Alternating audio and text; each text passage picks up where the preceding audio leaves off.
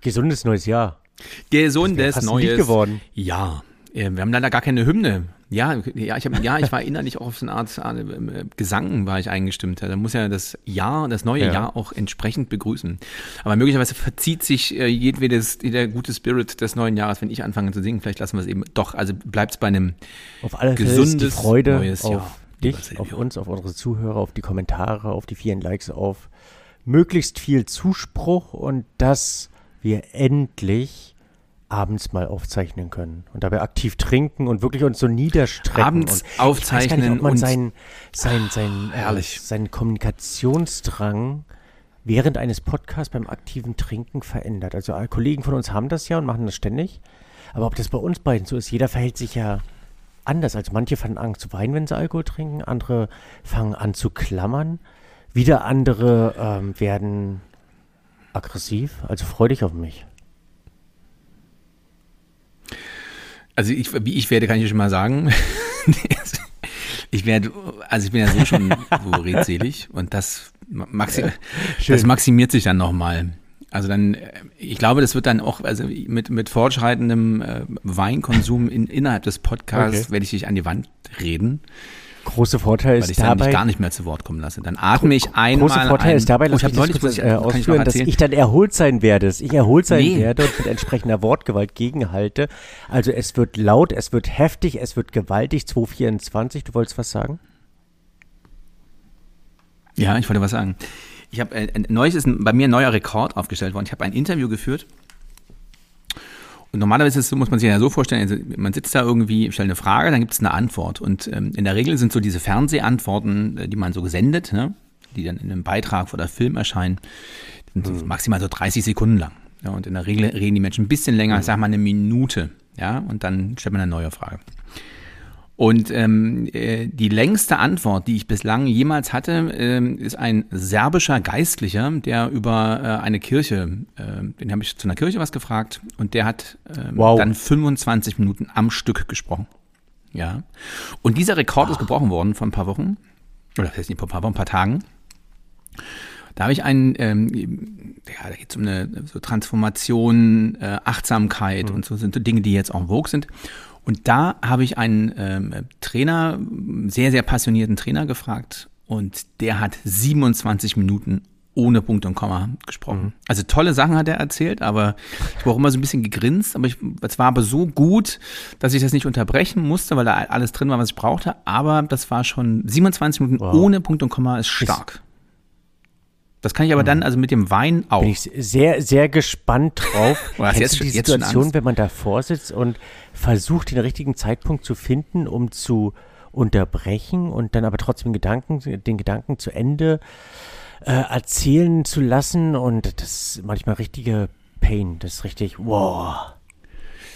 Das ist bei mir berufsimmanent, wie man schon sagt. Das habe ich ganz oft, dass ich ähm, finde, dass, also das ist ja oft so, wenn einer eine schlaue Antwort gibt, ähm, dann hört man Aber ja auch ja gerne den, den, zu. Zeit, die- den Zeitschalten Manchmal wird's Nacken. dann dünn, Also du, ne? du weißt ja, es werden nur zehn Minuten gekauft. Ja, und, ich weiß- ähm, Du musst dann wahrscheinlich noch zehn Na, schwieriger Ja. ist es ja, wenn sowas live ist, ne? Also wenn du live vor der Kamera stehst und genau weißt, hast jetzt hier drei Minuten und hast dann irgendwie einen am, einen am Mikrofon, der einfach einmal tief Luft holt und dann und dann kriegst du den nicht weggebügelt. Ähm, und das endet ja manchmal dann so in, in ganz unsympathischen Momenten, ne? wo man sich selbst so fremdschämt. Hm. Ich muss jetzt hier mal unterbrechen und John jetzt, äh, nee, und dann wird ihm einfach so das Mikrofon weggezogen und dann so, zurück ins Studio.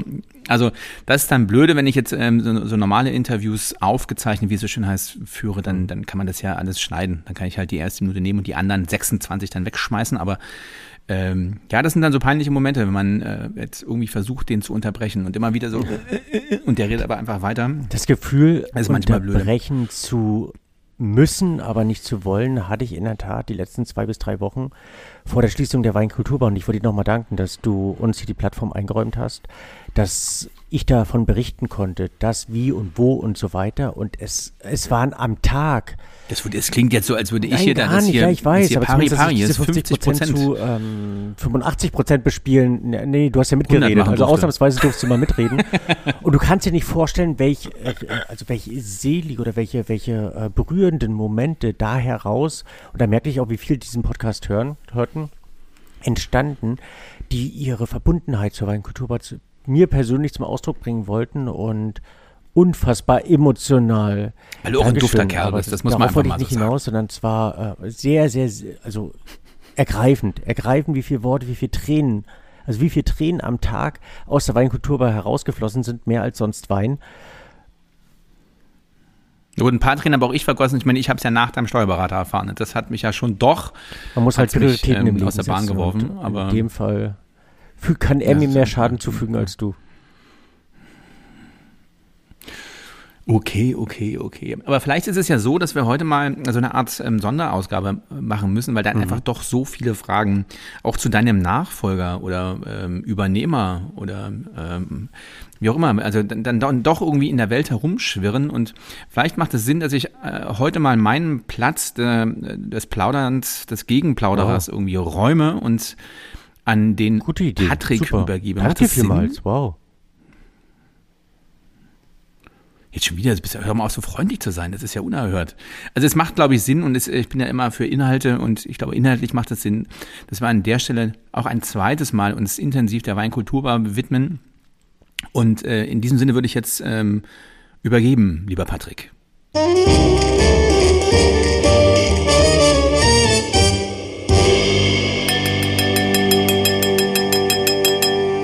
Hallo Patrick, grüß dich. Liebe Grüße aus Dresden.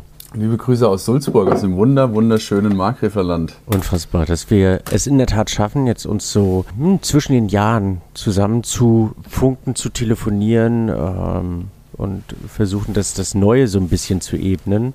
Ich hatte nämlich eine Idee und die Idee fand ich vor einigen Jahren schon interessant und äh, finde sie jetzt unfassbar interessanter. Und zwar hatte ich ja schon mal versucht, mittels eines Buches, ich weiß nicht, ob du dich daran erinnerst oder du es kennst, ähm, mit welchem ich versucht habe, verschiedene Sommelier-Personalität oder Persönlichkeiten herauszuarbeiten, indem ich denen verschiedene Fragen stelle, damals eben im, im Buch auf äh, visuelle Form, also dass, dass wir Fragen ähm, rübergeschickt haben, die dann beantwortet wurden, dass ich versuchen könnte, deine Persönlichkeit so ein wenig mit den Fragen herauszuarbeiten, um den Interessierten zum einen von, von Wein und Weltfrieden, zum anderen natürlich von der Weinkulturbar ein wenig näher zu bringen.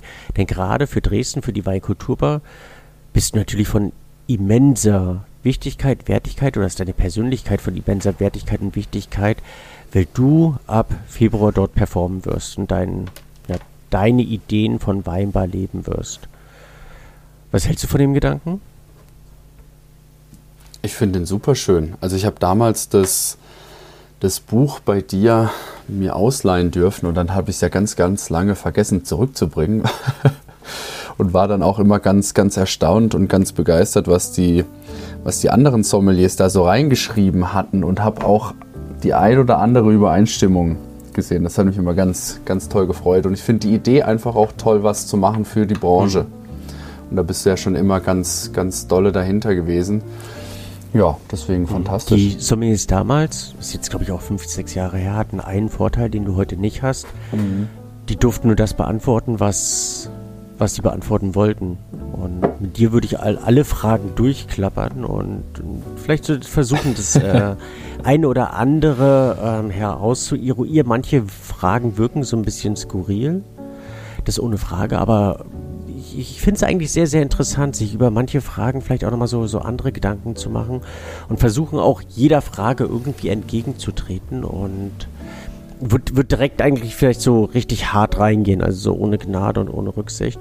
Und so die erste Frage Unbedingt. damals war, welches Instrument reflektierst du mit Wein am besten? Das ist tatsächlich eine sehr, sehr schwierige Frage. Also ich habe mir da auch damals schon Gedanken drüber gemacht. Ich kann jetzt natürlich schlecht als ehemaliger Schlagzeuger nicht das Schlagzeug erwähnen. Wobei ich das auch sehr gerne mache, weil ich weiß nicht, ob du dich noch daran erinnerst, da waren wir auf der Prowein. Das war, glaube ich, tatsächlich meine erste Prowein vor zwei Jahren. Also ich bin da recht spät reingerutscht in diese Szene.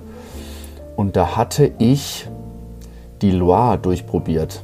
Und dann habe ich mal zu dir gesagt gehabt, dass ich es unfassbar spannend finde, Säuren, gerade zum Beispiel wenn man jetzt Puy Fumé und Sancerre vergleicht, miteinander zu vergleichen. Und das trifft eigentlich beim Schlagzeug, wenn es um Struktur und wenn es auch wenn es um Textur geht, ganz, ganz dolle zu. Also für mich kann, ein, kann die Säure zum Beispiel satt sein oder brummig wie die Bassdrum oder sehr eloquent und spielerisch und mit Zug dahinter wie die Snare Drum. Das finde ich eigentlich ganz, ganz toll, weil irgendwann bewegt man sich ja von dieser Aromenschiene weg, nachdem man dann doch das ein oder andere Familienhaus ver versoffen hat, degustiert hat natürlich und bewegt sich dann irgendwann hin, Strukturen und Textur wahrzunehmen. Und das kann, glaube ich, auch das Schlagzeug mit mhm. am besten, weil es auch in einem Orchester oder sei es in einer kleinen Band oder in einer größeren Band oftmals der Takt- und Tonangeber ist. Deswegen ja. Du. Also ich würde definitiv auf Schlagzeug. Hast du mittlerweile gehen. beim professionell, hast du auch mal professionell Schlagzeug gespielt oder war das, war das immer so, so ein Hobby von also, dir, wo du. Ja, also das ist immer so ein bisschen so ein kleiner, man hat ja so seine Punkte im Leben, die man gerne mal anspricht und dann an manchen Momenten auch ja. wieder nicht. Also ich habe mit fünf Jahren angefangen, fünf? Schlagzeug wow. zu spielen, was recht ja. früh ist. Ja, fünf, fünf, sechs Jahren so im Dreh. Und dann hatten wir auch eine kleine Band, die hieß Sulzburg Pur. Das war recht witzig, weil ein kleines Piano, das war eigentlich ein, ja, doch, nennen wir es mal Piano. Und dann einen Bassisten mit dabei. Der war auch fünf. Und dann haben wir Klassik.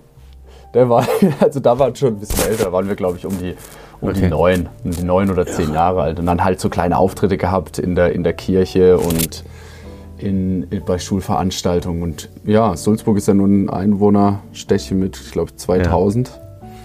Und da war das natürlich der Hit, ne? Wenn da so drei kleine Buben dastehen und äh, als Band auftreten, also war schon faszinierend. Ja. Und dann halt Beatles gespielt rauf und runter, so die, die Klassiker. Versucht dazu zu singen, was mehr oder minder gelang. Also ich habe jetzt nicht so eine engelsgleiche Stimme, um ja. zu singen. Aber ja, also das war schon ein sehr faszinierender Teil meines Lebens und leider habe ich dann in der Pubertät, wie es oftmals so ist, die Schlagzeugstöcke an den mhm. Nagel gehangen. Um dann ironischerweise in Dresden wieder Dresden hast du erst wieder angefangen. Also, Dresden habe wow. ich dann wieder angefangen. Ich habe mal zwischendurch mal wieder so Momente gehabt, die es ja im Leben gibt und sagt, oh Gott, ich muss unbedingt mein Hobby ja. aufleben lassen, wo man dann irgendwie so ein bisschen feinfühlig und sensibel mhm. wird. Und habe dann in Dresden einen ganz, ganz tollen Schlagzeuglehrer gefunden, den Herrn Hauptmann, der mich da über anderthalb Jahre begleitet hat und den ich auch begleiten durfte. Eine unfassbare Persönlichkeit. Vielleicht können, können wir dann also Link in die Shownotes äh, droppen, wie man so schön sagt dass vielleicht auch andere vom Herrn Hauptmann profitieren können. Ich dachte, in Dresden wäre dir so langweilig gewesen, dass du gedacht hast, jetzt könnte ich da mal wieder zum Schlagzeug greifen und. ja, ich meine, du hast mich ja auch nicht wirklich gefordert. Also. okay, kleiner Scherz am Rand. Quatsch. Ja, Aber ja, das, das, ist natürlich mega spannend. Also mit neun Jahren Schlagzeug, magst du mir da ein Bild von schicken bei Gelegenheit? Also ich will da jetzt auch nicht zu persönlich sein, aber kannst du ja mal drüber nachdenken, ob wir da vielleicht irgendwie auf Insta ein äh, Bild von posten, würden die anderen retuschieren. Aber denk, denk ja, mal drüber nach, würde ich mich sehr drüber freuen. Du, also ich habe dich ja unbedingt, jetzt hier in Dresden unbedingt. selber als aktiven Trinker kennengelernt. Und ähm, ich habe mich immer gefragt, also stark am Glas gewesen, ja.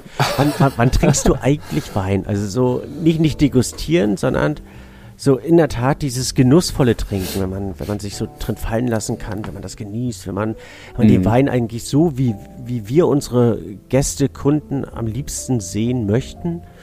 Wann bist du selber in der Situation? Hm, spannende Frage. Am liebsten würde man ja sagen, rund um die mhm. Uhr, ne?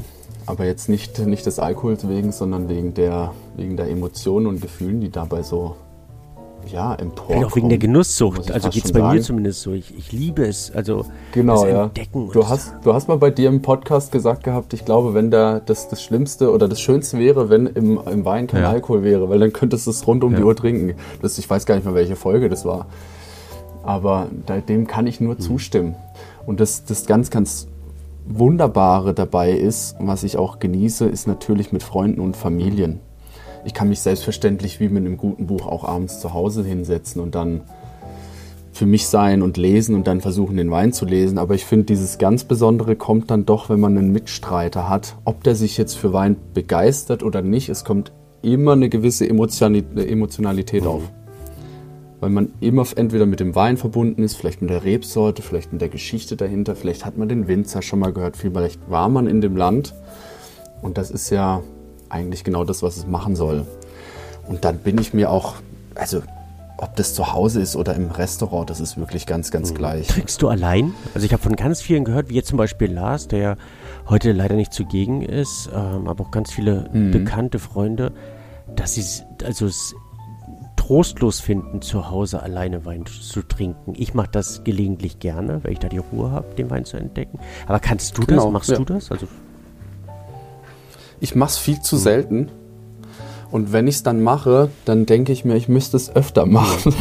wie es bei manchen Dingen so ist. Aber ich finde, das ist ein Moment der Ruhe für mich. Und natürlich macht man dann nicht, äh, also man macht da ja schon teilweise Flaschen auf, die man dann vielleicht schon immer mal probieren wollte.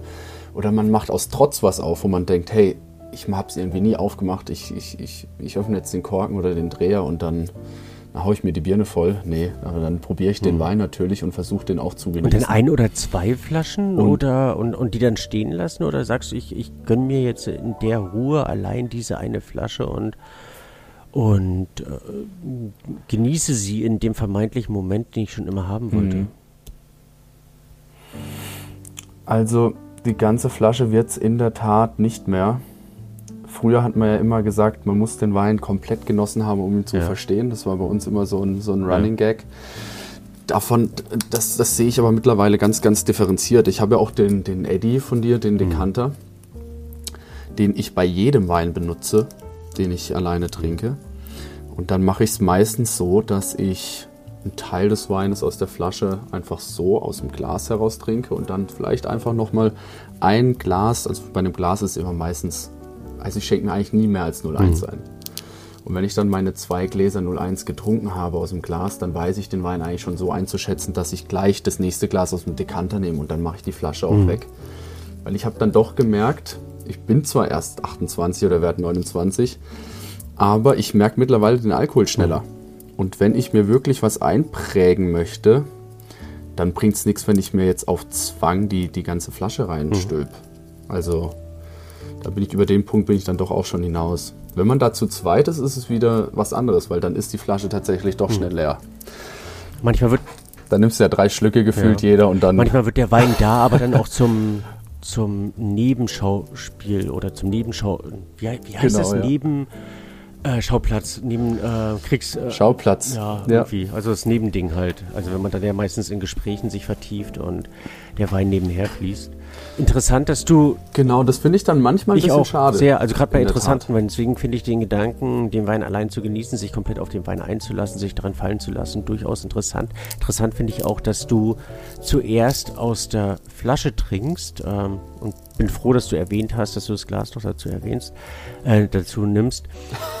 äh, ich ich bin, bin andersrum. Ich probiere immer zuerst aus dem Eddy und bin dann der Flasche, das Flaschenkind. Ach, ja, ja, weil ich dann die, dieser Schritt zurück ist für mich ein Schritt nach vorne. Also zu sehen, was der Wein nicht ähm, geschafft hat in, in der Flasche in, an Entwicklung, ist für mich mehr Verständnis für die Entwicklungsfähigkeit und für die Potenz des Weines als äh, diesen vermeintlichen Sprung, den er durch den Eddy erfahren hat, nach vorne ähm, Mhm. irgendwie noch zu rastern oder zu raten oder irgendwie einzuordnen. Wenn du selber ein Spannend, Wein wärst, spannend. welcher Wein wärst du? Also wie, wie, wie würdest du den Wein beschreiben? Oder hast du konkreten Wein, wo du sagst, der und der Wein bin ich? Oder hast du auf deiner Neuseeland-Reise, die du kürz, kürzlich abgeschlossen hast, einen Wein vielleicht gefunden, der dich perfekt reflektiert oder darstellt? Puh. Also ich bin ja jemand, und das habe ich auch auf der Reise gemerkt, dass ich meine Augen vor niemandem und auch vor keinem Ort verschließe. Deswegen, es gibt ja so viel zu entdecken in der Weinwelt. Also was mich, was mich wirklich begeistert hat, ist in Neuseeland die, die Vielfalt, die da gelebt, gelebt wird. Das bekommt man ja mittlerweile gar nicht so mit in Deutschland. Ne? Also man sagt immer, Neuseeland wäre auf der Weinmap, aber das ist es nicht wirklich. Also da ist der, der duftige, tropisch-fruchtige Sauvignon Blanc da und, und das war's. Und was dort halt ganz, ganz intensiv gelebt und versucht wird, ist dem Sauvignon Blanc neues Gesicht zu geben. Und das Ganze jetzt nicht irgendwie mit Make-up zu überschminken, sondern neue Wege zu gehen. Dass man mehr Tiefe findet, mehr Textur, da hatten wir es gerade vorher drüber, mehr Struktur. Und ich, ich, ich glaube, in den Weinen habe ich mich tatsächlich am, am meisten wiedergefunden, weil diese Reise, die ich ja selber gemacht habe, mich ja unfassbar bildet. Und zum einen auch unfassbar menschlich weiterentwickelt. Und dann finde ich es sehr, sehr aufregend, sich dann so in Weinrei zu projizieren. Ich habe mich mit einem Winzer unterhalten und hat gesagt, hey Patrick, wir haben eine, eine Weingeschichte oder sagen wir mal unsere Historie, die liegt jetzt 30 Jahre zurück in Marlborough. Und wir sind dabei, ganz, ganz viele Sachen neu zu entdecken. Das heißt, ich würde mich selber auch nicht auf einen Wein festlegen. Also ich bin da ein bunter Hund, so würde ich es beschreiben dass ich lieber versuche, was Neues zu entdecken, mich immer wieder neu zu finden, um dann auch vielleicht eher sagen zu können, okay, der Wein bin ich vielleicht nicht. Mhm. Das finde ich eigentlich die witzigere Frage. Weil es gibt so viele, wenn man sich mal drüber klar wird, was bin ich eigentlich nicht, dann hat man, glaube ich, eher einen Schritt gemacht, als wenn man jetzt sagt, okay, das ist jetzt mein Wein zum Beispiel, oder da spiegele ich mich drin mhm. wieder.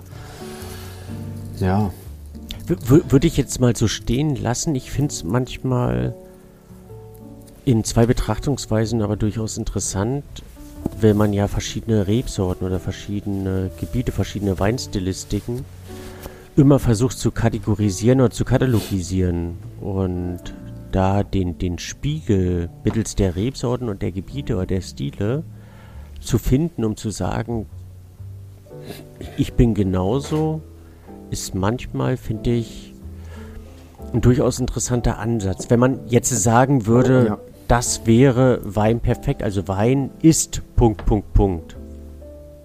Was wäre die für dich mhm. absolute Antwort? Also die absolutistische Antwort dabei? Wein ist. Das ist ja, das ist tatsächlich mit die schwierigste Frage hier auf, auf dem Fundus der Fragen weil man einfach so viel, also für mich ist Wein Leidenschaft, Euphorie, vielleicht auch eine, eine, gewisse Zuflucht. Und dann sind wir wieder dabei, nicht im Alkohol, sondern einfach sich den Moment zu kreieren, den man einfach gerade in dem Moment braucht oder sich wünscht. Das ist für mich ein Tool. Also mit diesem Tool kann man unfassbar viel machen. Mhm. Die, die, Frage hatten wir auch bei uns auf den Örtlichkeiten, also für alle, die, die bei uns noch nicht waren, äh, auf den ich weiß gar nicht, ob du das übernehmen ja. möchtest oder nicht. Das werden wir sehen. Das haben wir auch äh, noch nicht final bes besprochen. Aber bei uns auf den Örtlichkeiten hatten wir. Also ich finde die Idee ja, total toll. Vielleicht, vielleicht, machst du neue Von Zettel. Haben wir verschiedene Zettel, wo die Gäste ähm, geneigt äh, verschiedene Zettel ausfüllen können. Eine Idee, die ja. ich äh, auch selber geklaut habe in New York, als ich mit meiner Frau da seinerzeit unterwegs war und ähm, wo man eben verschiedene Zettel ausfüllen konnte, ähm, unter anderem Weinkulturbar ist, äh, Wein ist, unter anderem auch meine Frau oder meine Freundin ist. Das fand ich immer ganz witzig, dass äh, eine Vielzahl derer geschrieben haben, entweder die perfekte oder die falsche. Ähm, oder der falsche oder hässlich ja, oder äh, viele genau, spannende war, war Dinge dort gelesen. Aber eben auch Wein ist und da fand ich viel inspirierende Sachen, die mich teilweise sehr begeistert haben, was Wein für Menschen sein kann. Jetzt habe ich dich oftmals als durch, durch schon durchaus schon als als Schöngeist erlebt und äh, mit Schöngeistigkeit bringt man ja Blumen ganz oft in Verbindung. Weil, oh, das Wort, das, das notiere ich mir Schön, gleich. Schöngeist oder Blume? äh, was ist denn deine Lieblingsblume? Um das auf Sch Schöngeist, Schöngeist. Ich glaube, so, so toll hat mich noch niemand in Szene gesetzt. Sie ist eher allgemein. Also. ja, ja, genau. Quatsch, was, was, ist denn deine Lieblingsblume? Ja. Also es sind ja, wahrscheinlich kommen bei 90 Prozent aller alle Antworten irgendwie Rose, Tulpe, Nelke? Ja, tatsächlich, tatsächlich ist dem, ist dem mhm. auch so. Ähm, ich finde weiße Rosen unfassbar okay. spannend. Ja. Weil es kann alles. Es kann elegant sein, es kann schlicht sein, es kann. also in Verbindung mit mehreren dann wieder so erstaunlich wunderschön. Also es ist fantastisch. Aber das ist wahrscheinlich so ein bisschen der, der Romantiker, der in mir mhm. durchkommt, der, der tief in mir irgendwo schlummert. Aber es ist einfach so. Es ist so diese zeitlose Schönheit, die die, die weiße Rose mit mhm. sich bringt. Bringst du Wein und äh, Blumen in Verbindung? Also ist das für dich ein Thema, jetzt ja. nicht von den Aromen oder nicht von den äh, von der von der Präsenz oder von, von dem kulturellen Ansatz, aber rein von, von der Emotionalität? Definitiv, okay. ja. Also ich finde, da sind, wir, da sind wir ja wieder beim Thema. Ne? Also zum einen benutze ich gerne, gerne, ich sage jetzt einfach mal, den Vegetationszyklus einer, einer Blume, um, um Wein zu beschreiben, mhm. weil das einfach greifbar macht und eine, eine, eine schöne, schöne ja, Bisoziation ja. eigentlich, eigentlich offenbart. Und zum anderen wecken Blumen und Pflanzen in uns immer Gefühle. Also ich bin totaler Naturmensch, das habe ich jetzt auch wieder gemerkt auf der Neuseeland-Reise, wo ich, wo ich vier Tage den Abel Tasman gemacht habe, was eins der erstaunlichsten oder einer der erstaunlichsten Nationalparks überhaupt okay. ist. Zwei Tage Kajaken, zwei Tage Wandern. Und da findet man so zur Natur und man entdeckt eigentlich in jeder einzelnen Pflanze, man muss sich vorstellen, es waren, waren Wintermonate und der Coach hat zu uns gesagt oder der Instructor, dass wir verrückt sind, das zu zweit zu machen, weil wir haben natürlich auch nur im Zelt ja. geschlafen. Und du, du erlebst solche Einblicke und Gefühle in die Natur, was ich teilweise beim Wein dann auch wiederfinde. Mhm. Und das lässt sich, lässt sich ganz, ganz schwierig miteinander in, ich sage jetzt mal, mit Worten vergleichen. Aber wir schenken, also ich schenke seit, seit Jahren meiner Mutter schenke ich immer, immer Blumen oh, zum schön. Muttertag oder zum Geburtstag, weil es einfach was, was ganz, ganz mhm. Tolles ist. Das ist natürlich die besondere Schwierigkeit, weil sie ist Floristin. Also ich habe auch schon mal ins Klo gegriffen, so ist es nicht. Aber so ist es ja auch beim mhm. Wein. Also wir schenken ja auch Wein zu ganz, ganz wundervollen mhm. Momenten. Und deswegen definitiv ganz klar. Eine ja. Tradition, die leider oft in Vergessenheit gerät oder vernachlässigt wird, das, das Schenken von Blumen. Also viele sagen ja, das Erste, wenn es auch, ja, auch, wirtschaftlich ja. nicht so gut läuft, woran die Gesellschaft spart, sind, sind Blumen und, ja. und oftmals Restaurantbesuche oder Wein. Konnte man nicht mal mit Tulpenzwiebeln irgendwo bezahlen oder habe ich das jetzt äh, In Holland, ja. Ja, ja genau, ne? Was, ja. was wäre für dich ein, ein Leben ohne Wein? Kannst du dir das vorstellen? Also es ist eine relativ plakative Frage, denn logisch, klar ähm, bevor man nicht isst oder, oder anderweitiges trinkt. Aber so rein vom, vom, vom Genussmenschen, vom Kulturmenschen, Patrick, gibt es für dich ein, ein Leben ohne Wein? Also, da du jetzt den Bogen noch gespannt hast zum Kultur- und zum Genussmenschen, Patrick, dann hm. nicht. Dann vermutlich nicht. Weil es einfach wenige Getränke in meinem Leben gibt oder Genussmomente, die so viel Emotionen erwecken. Mhm. Deswegen, und das, also wir hatten es mal drüber, wir beide, das, das, hast du auch mal gesagt, das Burgunder zum Beispiel, das ist natürlich, jetzt werden viele sagen, na, na klar, Burgunder. Aber ähm, wenn ich einen Burgunder vor mir zum Beispiel stehen habe, dann werde ich immer sehr andächtig, wenn er natürlich gut gemacht ist, ne? aus meiner Empfindung heraus gut gemacht. Und ich freue mich gleichzeitig. Und dann fängt, das ist, kann man sich gar nicht vorstellen, da fängt irgendwie der ganze Körper an zu kribbeln und man, man freut sich schon auf den Schluck, um den probieren mhm. zu dürfen. Und das schafft eigentlich so kein anderes Getränk. Ich bin mittlerweile auch durch die Reise und durch verschiedene Hörbücher zum Thema Kaffee mhm. gekommen. Mhm. Und Kaffee kann das, ein wirklich gut gemachter Espresso, der kann schon auch in die Richtung gehen. Aber es fehlt dann irgendwo am Tiefsinn. Und das verspüre ich nur beim Wein. Ich amüsanterweise beim Tee, beim Kaffee eigentlich ganz selten. Cool, ja. Und beim Kaffee bin ich zu oft enttäuscht, als dass ich mich darauf freue. Wenn ich einen Kaffee, ja. also einen Espresso irgendwo bestelle, dann ist es für mich auch, auch entgegen des normalen Kaffeetrinkens ein Genussgetränk, ein Getränk der Langsamkeit. Aber es ist zu oft zu schlecht ähm, oder die, die, meine idealisierte Vorstellung von, von Kaffee finde ich dort nicht nicht ja. wieder. Und beim Tee, obgleich das für mich auch eine der Unkulturen in Deutschland ist, also eine Kultur, die nicht gelebt wird. Und wo es so erbärmlich ist, wie viel Beuteltees da in der Gastronomie mhm. irgendwie ähm, um, um, umherspringen. Übrigens auch die, also teure Restaurants. Ich habe die schlimmsten Kaffeeerfahrungen in, in sehr, sehr guten und sehr teuren Restaurants gemacht. Äh, außer damals bei äh, Louis Quinze, bei, bei Ducasse. Der hat mich damals sehr inspiriert mit seiner Kaffeekultur dass man aus verschiedenen Bohnensorten, Röstgraden, ähm, Mahlso ähm, oder Mahlgradationen auswählen konnte, um das in der Kona-Maschine damals dann live am Tisch zubereitet zu bekommen, wo heraus auch die Idee entstand, eben viele Cafés bei uns in der, in der Weinkulturbar anzubieten, die ja. auch selber malen zu können und vor am Tisch des Gastes aufzubrühen. Also da war eine der wenigen Situation, wo ich auch erlebt habe, wie man Kaffeekultur leben kann. Damals dort auch äh, Teekultur, also dass man diese typischen Infusionen hatte, mhm. wo Kräuter frisch am Tisch geschnitten wurden, aufge, aufgebrüht wurden oder wo man eben auch einen richtigen Teewagen hatte und Tee zelebriert wurde. Also der, dieser Besuch damals in äh, Monaco hat mich sehr, sehr inspiriert und mir damals vor 25 Jahren gezeigt, was an an Genusskultur und Servicekultur möglich ist. Das fand ich damals sehr interessant und um den Bogen zurückzuspannen, finde ich es erbärmlich, wie das in der zumindest deutschen oder hiesigen äh, Gastronomiekultur gelebt wird. Beim Tee geht es noch, da habe ich ähnliche auch Empfindungen, Emotionen wie beim Wein, aber es ist auch das einzige Getränk so far, also bis jetzt, wo ich sage, ich habe, aber da fehlt dann für mich dann eben auch der, man, man versteht, finde ich, Tee zu schnell und das hat man beim Wein dann oftmals nicht. Ja, und tatsächlich, umso mehr man trinkt, natürlich entwickelt man mehr und mehr Verständnis mhm. dafür. Aber ich habe jetzt, ein Bana vielleicht ein banales Beispiel, aber ich habe jetzt ein 2019er Hohen Morgen von Bassermann mhm. Jordan getrunken, ein großes Gewächs, vor drei Tagen. Und ich war wieder mal erstaunt, was für unterschiedliche Phasen so ein Wein durchmachen mhm. kann. Und da hatte ich ausnahmsweise den Eddie nicht da.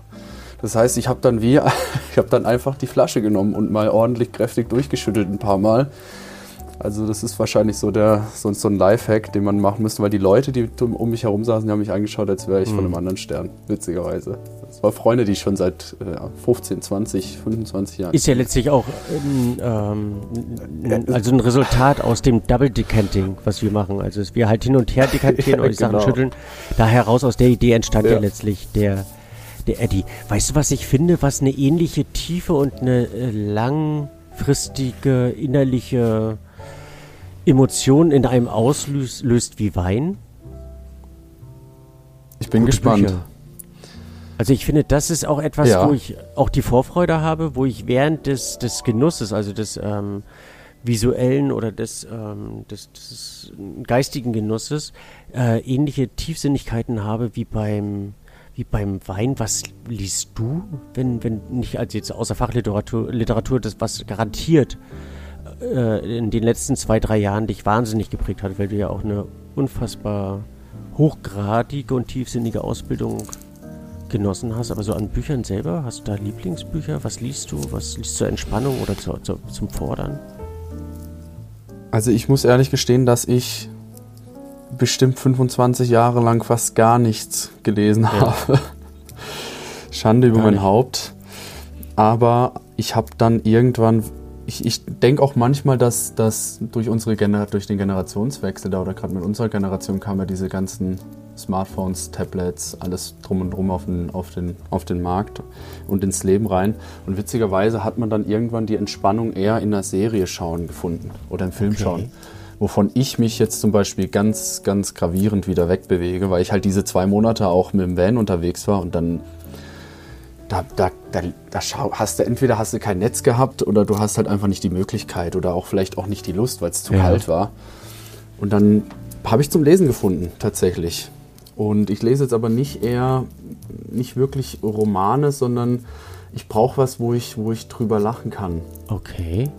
Keine, keine, keine, wie, wie nennt man das am besten? Keine Comics? Eine, eine Komödie, ja. eine Komödie am besten. Ach. Also eine Komödie, wo ich dann schmunzeln muss, wo ich lachen kann, wo ich dann halt auch abdrifte. Und Fantasy. Mhm. Fantasy finde ich grandios, vor allem als Hörbücher. Mhm. Finde ich auch ganz toll, eine ganz, ganz tolle Art abzuschalten, weil man einfach die Augen zumacht, sich entspannt und dann einfach sich berieseln lässt. Finde ich wundervoll. Gibt es eine Empfehlung für ein amüsantes Buch, also wo du sagst, das bringt dich zum Lachen? Puh, das ist eine gute Frage. Also ich würde tatsächlich doch eher ins Fantasy gehen, weil das mich gerade die letzten Tage okay. so begeistert. Und es ist, es ist ein Klassiker, wobei es ist äh, wahrscheinlich ein Mix aus verschiedenen Genres. Es ist Jules Verne, mhm. was ich gerne, gerne lese und gerne höre. Und einfach die komplette Bank. Also alles davon finde ich sehr, sehr faszinierend. Findest du, weil du sagst hören, dass Hörbücher die gleiche Intensität haben wie Haptischbücher, also wie, wie traditionelle Bücher? Löst das das gleiche bei dir aus oder? Mm, boah, eigentlich, eigentlich nicht, weil man, ich finde, man muss immer unterscheiden. Bei einem Hörbuch ist es ganz gravierend, kann ich mich überhaupt mit der Stimme, mit der Stimmfarbe des Vorlesenden Da bin ich auch so sensibel für. Und das also für Stimmen ist, finde ich, so extrem Wahnsinn. sensibel. Ja, Und manchmal, manchmal denke ich mir, oh Gott, äh, nach, nach einem Ja. Satz denke ich dann schon, alles klar, tschüss. Und auch nicht Bin bis bei dir. morgen, sondern da bin ich dann auch komplett raus. Ah, Und das ist ganz, ganz schwierig. Deswegen, ich glaube, mit seiner eigenen, mit seiner eigenen Stimme im Kopf und im Herzen dann auch zu lesen, das ist schon nochmal anderes Kino, weil man halt auch die Sachen selber interpretiert. Also durch das Gesagte äh, wird dir ja schon Interpretationsspielraum genommen. Weil du, weil du durch so wie der Vorlesende das betont, ja eine ganz andere Auffassung hast. Und das habe ich in der Tat gemerkt bei Büchern. Also gerade im Vergleich Hörbuch also für mich ist Hörbuchkonsum, dass ich etwas konsumieren möchte, weil ich diesen Klassiker der Weltliteratur in der Tat äh, kennenlernen möchte, aber ich fühle mich dadurch niemals animiert oder inspiriert, sondern einfach nur ähm, informiert. Du hast ja immer eine ganz, ganz klare Sicht der Dinge, was ich sehr, sehr schätze. Ja. Konsum ist, ist richtig. Weil oftmals hört man Hörbuch ja auch nicht, wenn man zur Ruhe kommt. Auch wenn ich das ab und zu mache. Aber meistens hört man es ja, im Auto, im Bus, in der Bahn. Und Bücher liest du wo? Wenn man halt. Bücher lese ich wo? Also meistens liege ich auf dem Boden. Tatsächlich. Einfach wirklich auf dem Okay. Flur. Also me- hau- meistens ist es ein Holzboden, weil da, wir, also hier in unserem Haus ist viel, viel gefliest. Aber wir haben so ein wunderschönes altes Fachwerkhaus mit ganz tollen Ja. Balken und, und altem Holzboden. Und dann liege ich auf dem Boden und dann gucke ich die Decke an, dann habe ich die, die Balken vor meiner Nase, wo ich immer denke, irgendwann kommen sie runter. Und da lese ich dann. Ich finde, das, äh, das war für mich auch eine unfassbare Erkenntnis, was ein Holzboden ausmacht im Vergleich zu diesen ganzen Laminatböden, also der Plaste, auf dem man oftmals läuft. Das ist die Akustik, das ist die Wärme. Als wir unser Haus bauen dürften, ähm, ist für mich ein ganz großer Wunsch in Erfüllung gegangen, nämlich ein Fischgrätenmuster ins Wohnzimmer zu bekommen, also ein richtig wertiges Laminat und einer der für mich großartigsten ähm, Parkettverleger hat uns ein richtig hochwertiges, tolles Laminat, äh, Parkett unten in, ins Wohnzimmer reingelegt.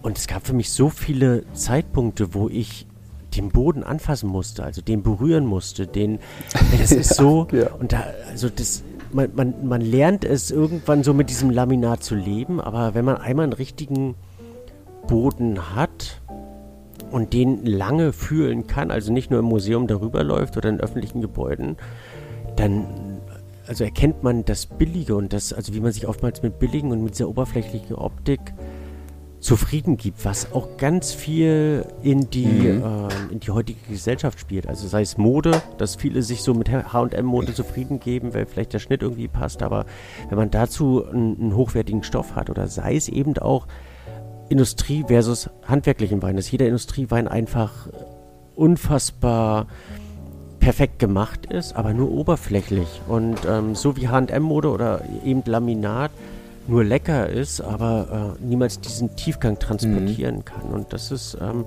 das ist meine Erkenntnis aus dem Holz heraus. Und ich finde ja, zu Hause lesen hat was unfassbar Schönes. Trinkst du auch zu Hause am liebsten Wein? Oder wie wäre für dich der absolut perfekte Ort, um Wein zu genießen?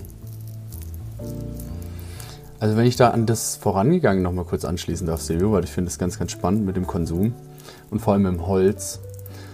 Ich finde Naturprodukte, und du hast es ja gerade auf den Wein umgemünzt, sind, sind immer wichtiger in der heutigen Zeit. Und jetzt reden wir nicht über Naturweine, sondern einfach Weine, die produziert sind, sehr naturnah. Und dann ist es für mich nur sinnvoll, weil ich bin auch ein Mensch, ich laufe durch den Wald und, und ähm, ja, manchmal umarme ich einfach einen Baum, weil ich einfach denke, ja, warum nicht? Es gibt mir jetzt ein bisschen Ruhe. Ich genieße das, genieße die Natur, das Freiheitsgefühl dabei. Und deswegen gibt mir wahrscheinlich das Gleiche, das, das alte Holz hier in unserem Haus. Und bei Weinen trinke ich vermutlich. Das ist eine sehr gute Frage. Am aller, aller, aller, allerliebsten genieße ich wahrscheinlich im Beisammensein meiner Familie. weil ich dort dann auch einfach meistens nicht über Wein reden muss. Also es ist so dieses, diese Entspanntheit, die dabei herrscht. Ich werde dann natürlich schon mal gefragt, was, aber eigentlich geht es um den reinen Genuss. Und du kennst es sicherlich, wenn du irgendwo bist oder eingeladen bist oder Freunde haben dich nicht lange gesehen, dann wird eine Flasche aufgemacht, dann ist die erste Frage, was ja schön ist, ne? also verstehe mich nicht falsch, das ist wunderbar. Aber die erste Frage ist natürlich, wie findest du den? Welche Aromen riechst du daraus? Wie, wie, welche Kritik hast du? Und das habe ich halt zu Hause dann nicht. Also wird mal kurz ein Satz gesagt und das war's. Und das finde ich dann in dem Moment des Abschaltens, und da sind wir ja wieder, trinke ich Wein alleine, das ist ja auch so ein Moment, mh, ganz, ganz wichtig. Mhm.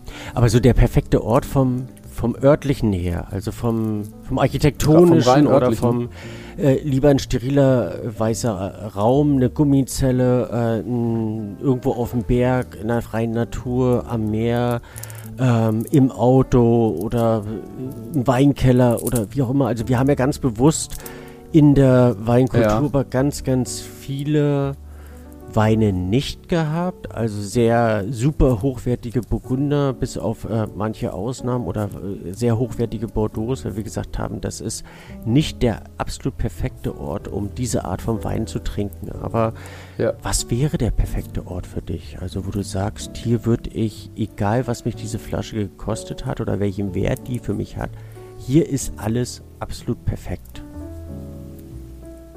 Zu Hause. Also bei mir hier okay. zu Hause im Haus.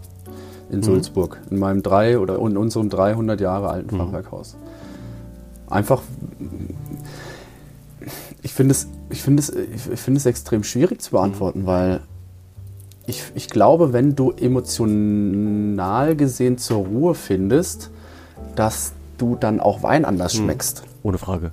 Also das beste Beispiel ist ja, wenn du in Urlaub fährst, dann trinkst du den Wein. Das ist das klassischste Beispiel überhaupt. Du trinkst den Wein, bist hin und weg, kommst nach Hause, öffnest die Flasche und denkst ja super. Also irgendwie fehlt mir da was. Und so ist es ja genauso. Ich, hab, ich, hab, ich war ja in der Hawke's Bay in, in Neuseeland und habe dort Wein direkt am Meer getrunken und dann den gleichen Wein im Weingut selber. Und das waren schon Welten. Also wir sind ja so leicht zu beeinflussen, ob das jetzt über den Hörsinn ist, über den Riechsinn oder übers Schmecken. Deswegen, ich glaube, zu Hause, wenn ich zur Ruhe finde und auch emotional äh, abschalte, so wie jetzt über Weihnachten, dann kann ich den Wein auch in sich genießen. Und das ist, ist für mich eigentlich der schönste Ort. Und trotzdem würde ich tatsächlich gerne auch mal in einem Reinraum einen Wein trinken. Ich würde auch gerne auf dem Mount Everest mal einen mhm. Wein trinken. Was wahrscheinlich utopisch wird. Ist. Weil, weil ich ein zu großer Schisser ja, bin und was genau auch das. Also schmeckst du den das. halt überhaupt nicht. Ja. Also genau, aber allein diese Erfahrung würde ich gerne mal machen. Und ich war, ich, ich war jetzt letztens Fallschirmspringen zum ersten Mal in meinem Leben. Da hatten wir es dann auch, wir haben ja telefoniert danach. Und selbst da habe ich mir überlegt, wie, also während ich da runtergefallen bin, habe ich mir überlegt, wie würde jetzt Wein schmecken. Also allein durch diese völlige Überforderung und Überflutung der Reize habe ich, hab ich mich die Frage gestellt. Und leider kann ich sie nicht beantworten. Aber vielleicht, eh, vielleicht irgendwann. Also mein, mein, mein Tandempartner hatte leider keinen dabei. It's never too late. It's never too late for a second jump. Also daher It's never too late, ja. Irgendwann nehme ich so eine kleine Mikroflasche mit und dann Aber das sind ja, kurz bevor wir Das sind ja schon Extremsituationen. Wann würde Wein für dich überhaupt nicht passen? Also gibt es für dich eine Situation, wo du sagst, boah, ey, jetzt, jetzt wirklich nicht. Also alles jetzt, äh, aber kein kein Wein. Also außer jetzt beim Autofahren oder irgendwie in einer despektierlichen Situation. Oder? Ja, klar, okay, ja klar, natürlich. Wahrscheinlich doch dann direkt nach dem Aufstehen. Mhm. Weil ich, ich bin ein Mensch, ich brauche meine, meine, meine halbe Stunde, Stunde, um in den Tag zu starten. Und in dieser Stunde brauche ich wirklich auch keinen Wein. Manchmal kreisen die Gedanken schon mhm. darum. Das ist nochmal was anderes. Aber trinken auf, auf keinen Fall. Zum Frühstück, zum Brunch, das ist dann wieder was mhm. anderes. Da geht natürlich Bist du Daydrinker? Ne? Ob es ein schöner Rosé. Ja, unbedingt. Ja. Unbedingt. Also eher am Tag oder eher also abends? Also vor allem im Früh. Also jetzt im Winter eher ja. abends. Und tatsächlich an meinen freien Tagen, wenn ich, wenn Sommer ist, Frühling. Ich bin eher Frühling- und Herbstkind. Mhm. Das finde ich ganz, ganz wunderbar. Sommer ist mir meistens zu heiß und Winter ist mir meistens mhm. zu kalt dann doch gerne am Tag. Und ich finde, es gibt nichts Schöneres oder wenig Schöneres, es gibt natürlich immer was Schöneres, als mich zum Beispiel mit, mit einem Patrick, ein sehr, sehr guter Freund von mir, in, in Dresden am Sonntag zu treffen, nachdem wir beide irgendwie fünf, sechs Tage gearbeitet haben. Und dann treffen wir uns um 15 Uhr und machen eine Weinprobe.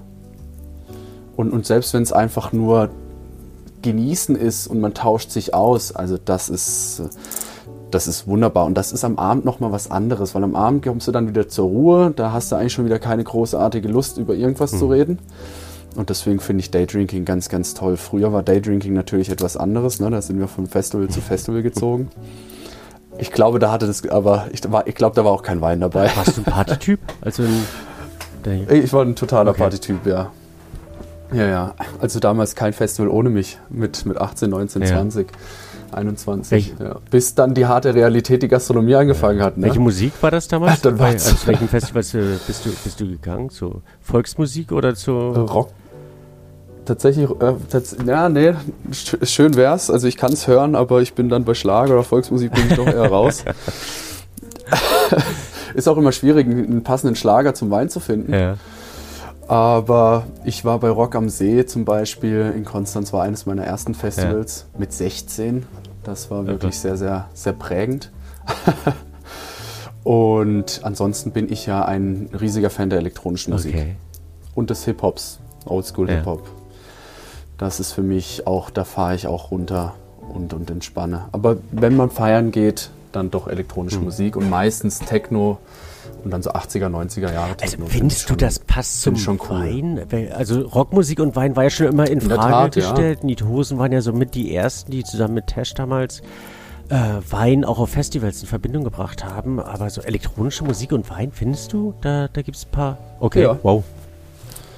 Also zum einen, zum einen finde ich das, das Freiheitsgefühl, Ja. was man hat bei elektronischer Musik. Oftmals ist es eine, ob du jetzt in den dunkelsten Club gehst oder ob du jetzt auf einem Festival stehst in der Son- Sonne, das macht eigentlich für mich gar keinen Unterschied, weil du hast immer dieses, bei elektronischer Musik und besonders bei Techno hast du immer dieses Gemeinschaftsgefühl. Und das hast du, wenn du Wein trinkst, auch. Und das, das, da mag man natürlich jetzt sagen, okay, es sind vielleicht Äpfel und Bieren, aber so vom, vom, vom Grundgefühl her, wenn ich, wenn ich Wein trinke, vergesse ich das um mich herum und wenn ich auf elektronische Musik feiern gehe, dann das auch.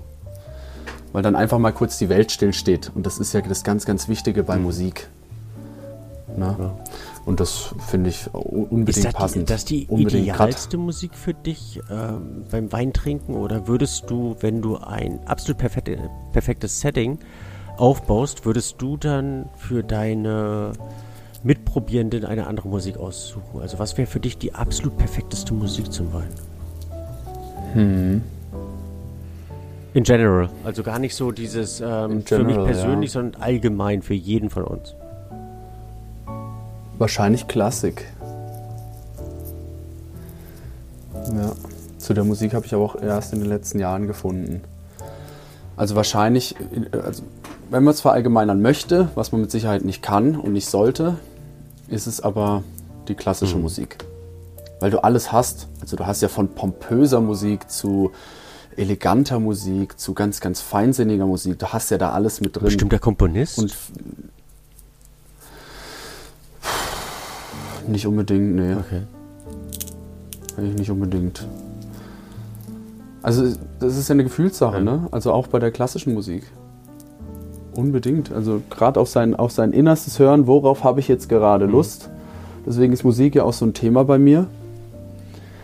Und das Schlagzeug kann das ja auch, was klassische Musik Mhm. kann. Wenn man, wenn man richtig hinhört und vielleicht noch ein bisschen editiert von, von, den, von den Becken her. Und dann schließen wir wieder den Kreis zu, zu meiner Leidenschaft des Schlagzeugspielens, ja. Aber was ich wichtig finde, ist, sich die die Augen nicht zu verschließen, weil ich höre genauso gerne, manchmal trinke ich einen, einen fetzigen Wein und denke, boah, geil, da könnte ich jetzt äh, dazu rappen. Mhm. Also in der Tat. Nicht, weil ich betrunken bin, sondern einfach, weil es Spaß macht. Weil man witzigerweise auch sowas in, in Lieder, in, in Songtexte kleiden kann. Und dann ist Rap natürlich vom, vom lyrischen Aspekt her genial. War ja interessanterweise Joni Ja. einer der ersten in Deutschland, die das äh, schon in gewisser Weise Genau. vorgelebt, äh, vielleicht noch nicht perfektioniert, dafür ist da noch zu viel Luft ähm, hat, aber einfach Musik und, und Wein in Verbindung gebracht hat. Daher viele Grüße von hier aus Ja, und vielen Dank für deinen sehr Weg. zu Genau. schätzen. Also da große, große Genau, Bewunderung. weil sie es sehr zu schätzen, dass er das Mhm. macht. Gleichfalls, Dito, ja.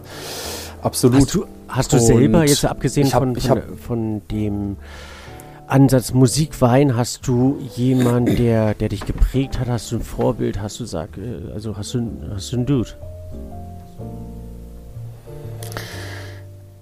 Bei Musik oder bei Wein? Bei Wein? Also, oder bei, bei beidem? Ja, ich möchte ja jetzt ungern Honig ums Maul schmieren, aber du hast mich, äh, bist natürlich die prägendste Person in meinem Leben gewesen, was Wein angeht.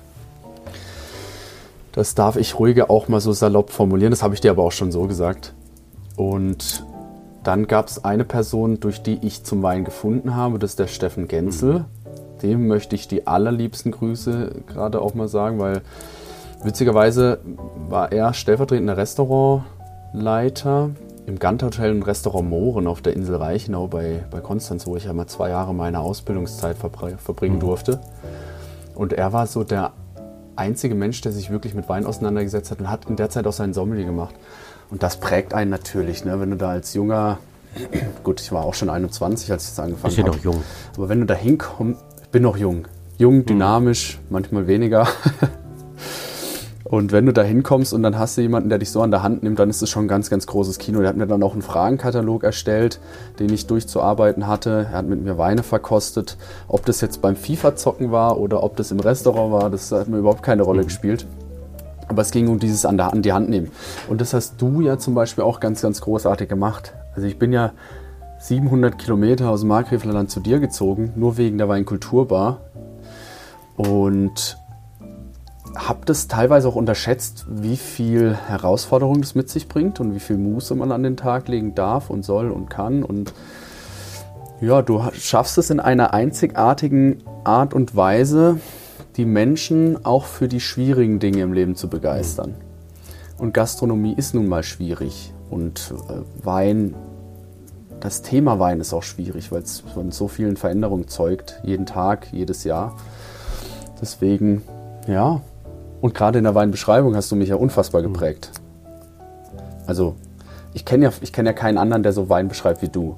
Und dass ich mir da schon eine große Scheibe von abschneiden durfte, ist schon ein großes Kino. Also vielen, vielen Dank. Wirklich von Herzen gerne, aber auch dein eigenes Stil gefunden hast. Also ich finde nichts, ich sag mal, erbärmlicher oder trauriger oder mm, bedauerlicher, als wenn jemand seinem Chef, Kollegen, Freund, nur weil er den toll findet, äh, mit gleichen Worten mhm. alles hinterher plappert und kenne da einige Beispiele und bin froh, dass du deinen eigenen Weg gefunden hast und zu dir selber dann dadurch oder vielleicht durch uns in der WKB inspiriert äh, dich gefunden hast und das dann einfach angenommen und adaptiert Absolut, hast. Ja. Und das ist das, das zeichnet dich ja aus und deswegen glaube ich wirst du deinen eigenen Weg eben auch in, in der WKB mit mit dem Fundament WKB letztlich finden und für mich mhm. ist es genauso ein Geschenk. Ich finde es toll, wenn, wenn jemand die, mm, die, die Fähigkeit oder die Größe hat, habe hab mir es für mich immer gewünscht, wenn man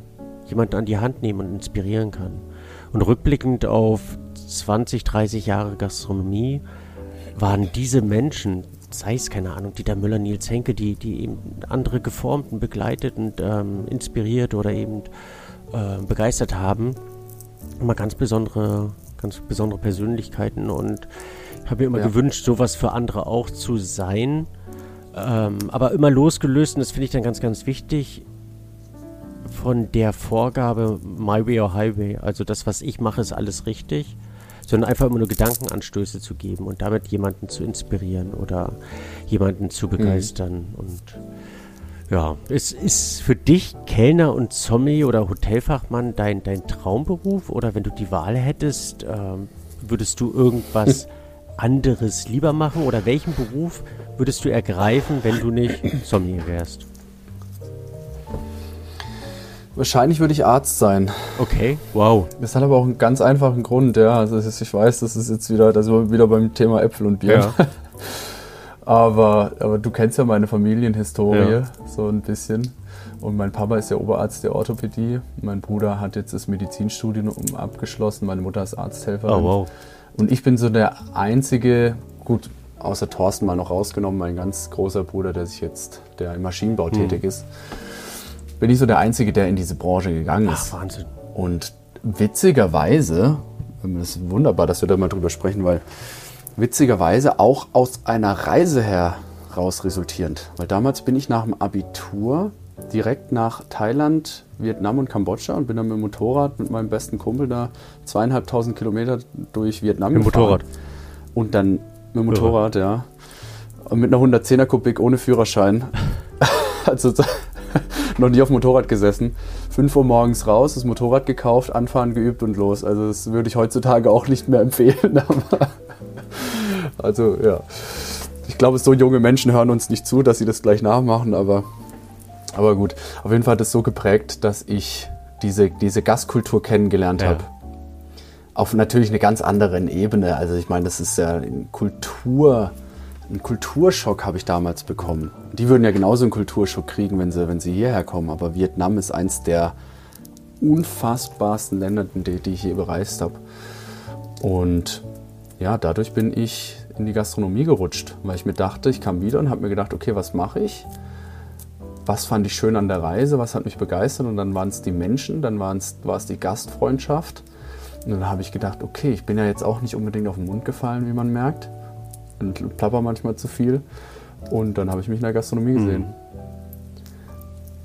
Und ansonsten, wenn ich die Fertigkeit besitzen würde, viel Blut zu sehen oder, oder Wunden überhaupt wahrzunehmen, dann wäre ich wahrscheinlich Arzt. Mein Papa hat immer gesagt, Patrick, du wärst vom menschlichen her ein wundervoller Arzt gewesen, aber vermutlich nimmst du das Emotionale zu sehr mit, mit ins Bett. Und da hat er auch recht, also das packe ich dann auch nicht. Also, ja, Wow. Aber Reisen tust du von Haus Deswegen. aus unfassbar gerne, oder? Genau, ja.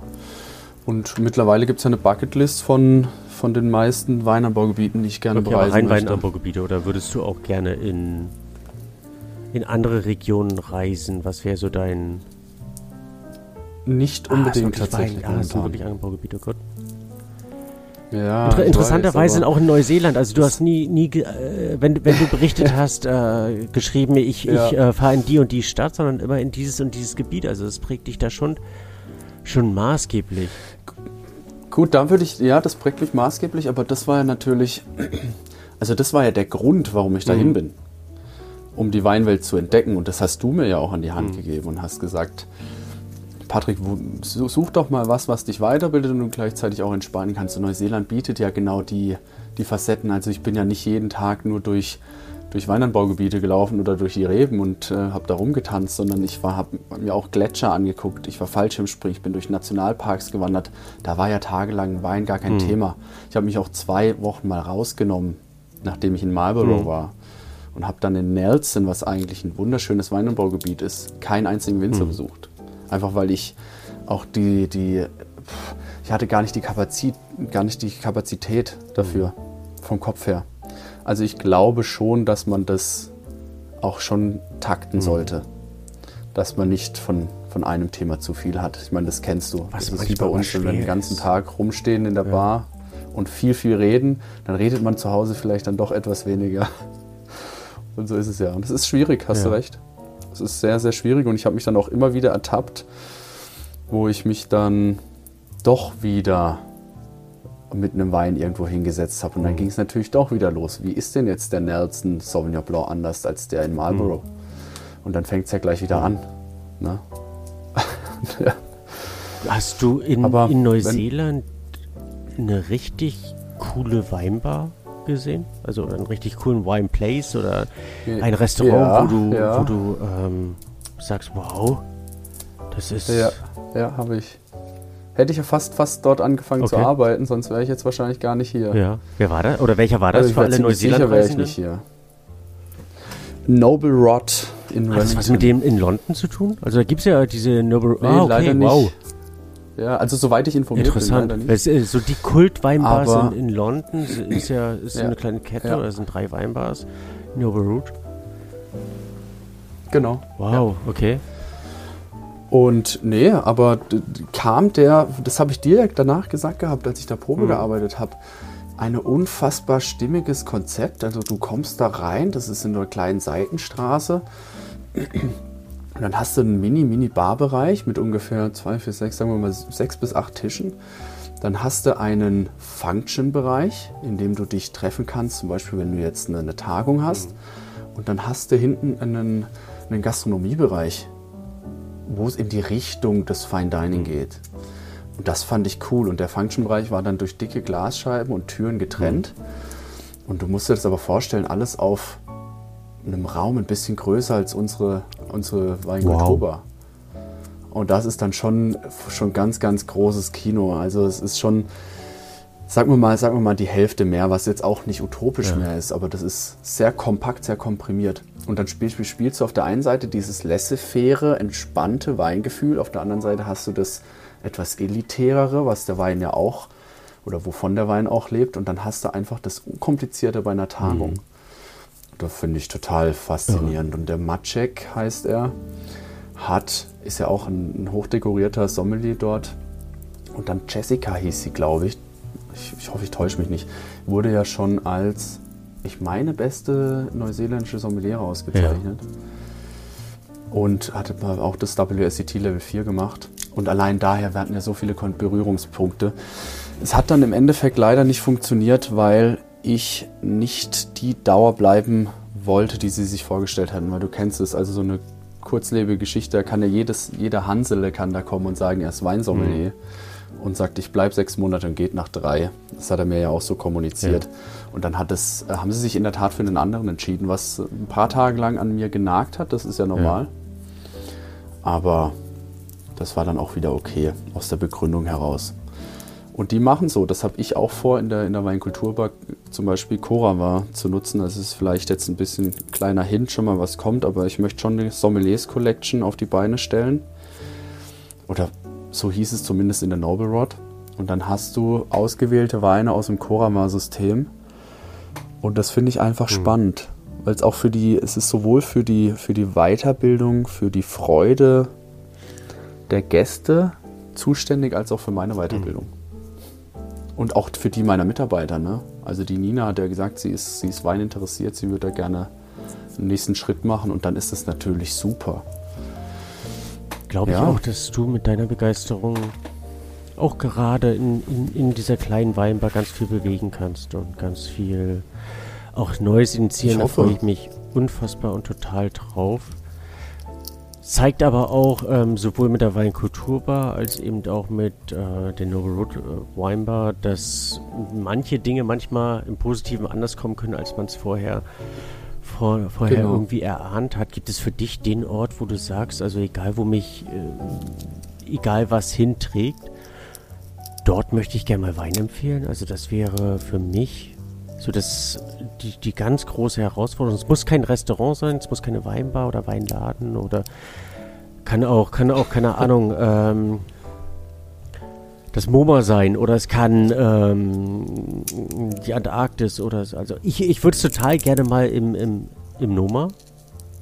Also die Herausforderung finde ich unfassbar interessant, sich mit äh, auf verrückteste Weise mit den, mit den Geschmäckern auseinanderzusetzen. Vielleicht aber auch nur, weil ich da umsonst Ja. essen will. Ich weiß noch nicht, aber so irgendeinen Grund gibt es dafür. ähm, und, und die, Ich hatte die Ja, gleiche genau. Idee tatsächlich. die Leute dort einfach auch kennenzulernen, das finde ich, ähm, also sowohl die Gäste, was ich sehr interessant und inspirierend finde, als auch die Mitarbeiter. Also das wäre so mein Ort, obwohl es wieder ein Restaurant ist, hast du auch so diesen, diesen Ort der Sehnsucht, wo du gerne mal, sei es für eine Stunde, einen Tag, ein Jahr, ein, ein halbes Leben lang Wein empfehlen würdest? Also äh, witzigerweise kam mir das mit dem Noma auch in Kopenhagen. Und ich bin dann aber ganz schnell davon ab, weil ich mir immer dachte, okay, komm jetzt, also Gastronomie muss es ja eigentlich nicht sein. Und bin dann aber witzigerweise wieder hingekommen. Und zwar wollte ich unbedingt in Wellington in Neuseeland im Hiakai essen gehen. Okay. Und zwar machen die indigene Küche, Ja. also Maori-Küche auf Sternenniveau. Und leider, und es tut mir in der Seele weh, leider konnte ich da nicht hin. Und die haben sowohl Weinbegleitungen als auch non-alkoholische Begleitungen über Tee, über Cocktails, über alles drumherum. Und das ist so ein Ort, an den ich unbedingt mal wollen würde und dann aber auch gerne zum Arbeiten. Ja. Einfach zum einen, um zu sehen, welche Gäste kommen da, wie wird das Essen angenommen, was erzählt sie mir von ihrer Kultur, wie ist denn Wein eigentlich mit so indigenen Völkern verbunden. Ja, wow, cool. Weil das ist in, ist, ist in Neuseeland natürlich, na, na klar, es gibt ein Maori-Weingut, ich glaube, das ist auf der Südinsel im, im Norden. Aber ansonsten werden natürlich eher Namen benutzt von der Maori-Kultur, um Weine zu beschreiben. Oder auch, oder auch um ums Klima zu beschreiben, ums Wetter. Ähm, ja, aber wieso wirklich der Wein da ankommt, ob Wein ne, ein Thema ist, ob Wein überhaupt ein Thema wäre, in der Art, wie wir ihn heute kennen, für indigene Völker, das fände ich spannend. Und ich glaube, das äh, erweitert auch den Horizont. Und sind wir in der Lage, das zu schmecken, was die schmecken? Oder sind sie in der Lage, das überhaupt nachzuvollziehen, warum wir den Wein so gemacht haben? Ist wahrscheinlich ein Mysterium, was auch ein Mysterium bleiben wird, aber das fände ich schon cool. Wie hieß der Laden? Hiakai. H-I-A-K-A-I. Und dann, ja, Kaupapa. Ist in Wellington. Total faszinierend. Und der Patrick, hier kommen wir wieder auf ihn aus Dresden, der, hat, der hatte mir damals davon erzählt gehabt und ich habe es halt leider nicht hingeschafft. Wie das halt manchmal so ist auf so einer Reise, dann ja, passen die Umstände nicht. Ja, manchmal ist es auch ganz wichtig, dass man also die richtige Stimmung für so einen Laden hat. Nicht einfach nur, um es zu machen, es macht. Genau, Und ähm, genau, ja. war, war das oder ist während deiner Reise hast du da den für dich inspirierendsten und einfach genialsten Weinladen, sei es Weinbar oder Wein Weinladen gefunden? War das die Noble Root Bar oder hast du irgendwas auch losgelöst von Neuseeland ähm, ein, ein Geschäft, ein, Mhm. eine, ein, eine Lokalität gefunden, wo du sagst, wow, hier wird Wein wie nirgends woanders gelebt. Oh, das ist Wein. Ja, es kommt wahrscheinlich blöd, wenn ich das sage, aber es ist halt. Also, das ist ja das, was ich dir gesagt habe. Als ich aus der Noble Rod raus bin und dann gemerkt habe, dass ich da nicht arbeiten werde, dann habe ich eigentlich die Faszination, die in der Weinkulturbar gelebt wird, erst richtig verstanden. Und das ist natürlich immer blöd, seinen, seinen baldigen eigenen Laden zu nennen, aber das ist ja auch der Grund, warum ich dann letztendlich Ja gesagt habe. Ist das nicht das Schönste, was, was es eigentlich gibt? Also wenn man auch mit Überzeugung das leben Ja. kann und auch, auch mit der Überzeugung, dass man sagt, ich nehme das genauso an und habe aber die Möglichkeiten, es weiterzuentwickeln, sehe da die Möglichkeiten durch meine Erfahrung der letzten Monate und muss A nicht alles verändern. Also ich habe das bei einigen auch namhaften Winzern erleben dürfen, dass die sagten, wir leben hier einfach, also wir machen nicht die, die besten irgendwie Weine oder wir sind nicht, also lebten das nicht mit einer gewissen Arroganz, schon mit einer gewissen Überzeugung, sahen aber die Möglichkeiten, es im neuzeitlichen oder eben auch mit, mit klimaverengten, äh, veränderten Bedingungen neu zu ins, äh, in- initiieren ins, äh, oder neu zu inspiriert zu kreieren und ähm, dann weiterzuentwickeln. Also das ist ja eigentlich der, der schönste Zustand, den es dann irgendwo gibt. Absolut. Bin ich, bin ich ganz deiner Was ist deine Meinung. Lieblingsrebsorte eigentlich? Also ist es jetzt geprägt von Neuseeland äh, Spätburgunder wie bei den meisten oder, oder Riesling oder, oder bist du da so ein schräger Typ, der sagt, ey, Huxelrebe über alles, yo. Und dann als besten, am besten als Ja. Sekt. ja, ist, ge- ist eine Mhm. geile Nummer. Ist tatsächlich eine geile Nummer. Wer, wer macht das nochmal? Huxelrebe als Sekt? I don't know. Ja, das macht doch. oh. Schade, ich habe ich hab jetzt die private Telefonnummer, aber ich komme nicht auf den Namen. Das ist Du, ja auch, sag ist mal ja die auch, Telefonnummer. Ist auch traurig. Ich ruf mal schnell an. frag- Ja. Sag mal, Schatz, welchen Ja. Sekt machst du? Welchen Sekt machst du? Sorry. Das war ein Freund, freudscher so- so aus-. So Ausschweife dürfen ja auch, Aus, Ausschweifungen, wie auch immer, dürfen ja auch mal Ja, sein. genau. Oder bei der ganzen Ernsthaftigkeit, die wir hier an Tag legen. Also wenn man uns beide kennt, dann äh, war es noch nie so ernsthaft wie heute. Ja, glaube ich auch. Ja, ja, ja, ja. Nee, ähm, welche Rebsorte? Welche Rebsorte? Pff, äh, ah.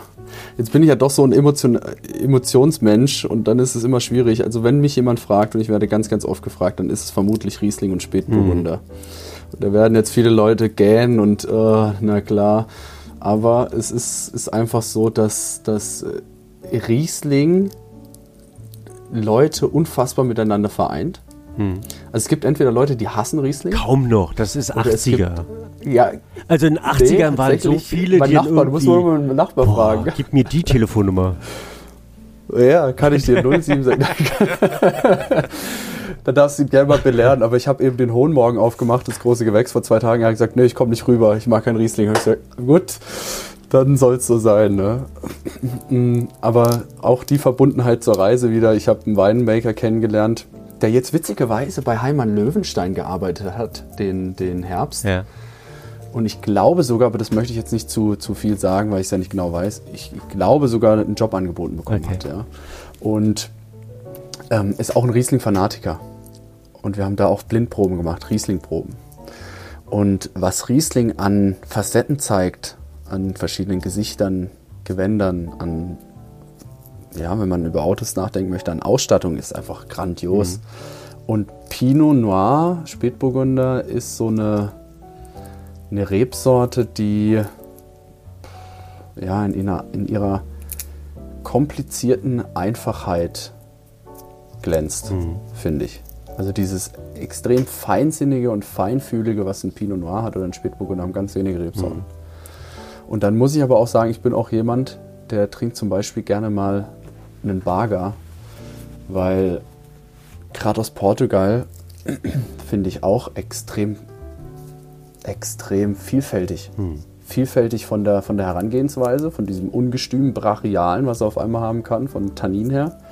Und dann kriegt man das aber von der Fruchtigkeit so zart teilweise hin. Also war ich, war ich wirklich begeistert. Es war so ein, ein Wein, der mich im letzten Jahr, also nicht in diesem Jahr, sondern im letzten Jahr begeistert hat. Von Philippa Pato war das.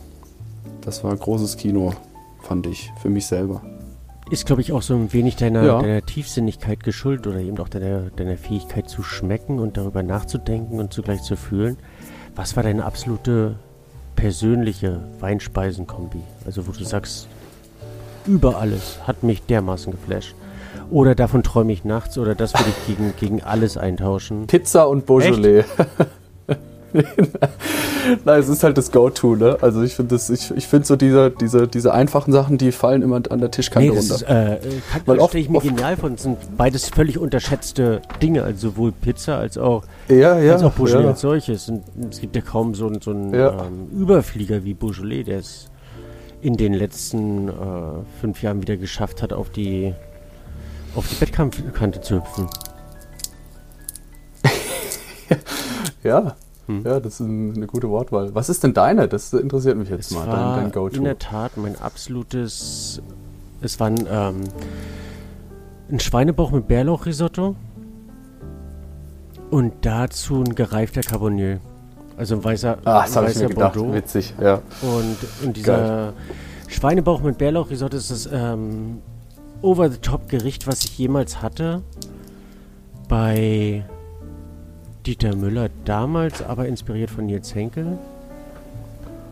Okay. Und den gereiften Cabernet hatte ich damals noch offen und habe den so mehr oder weniger random probiert und hatte dieses Boah. Also dieses an, an Berührungspunkte und trotzdem sich polarisierende äh, oder gegenpolarisierende Elemente war, war absolut, also zwei so, so charaktervolle, eigenständige äh, Elemente, die sich auf Augenhöhe begegnet sind, war, war absolut genial. Das klingt wirklich spannend, ja. Also ich finde es mittlerweile tatsächlich immer schwieriger, wenn ich in Restaurants gehe. Boah, da will ich ja keinem zu nahe treten, aber die, die perfekte, das perfekte Wine- und Food-Match zu finden, das habe ich so noch fast gar nicht gehabt in Oh. Restaurant. Okay. Ja. Ähm, vielleicht, ich weiß nicht, ob das, kann natürlich auch an mir liegen und in, in Gottes Namen, das werden wahrscheinlich andere genauso über mich sagen, dass dann halt der Käse vielleicht doch nicht so gepasst hat zu, zu dem Wein. Und das ist das gleiche über Speisen, weil es halt eine Kunst ist. Ja? Und weil man ja auch ganz viel, ganz viel versucht zu erahnen, was der Gast auflösen kann.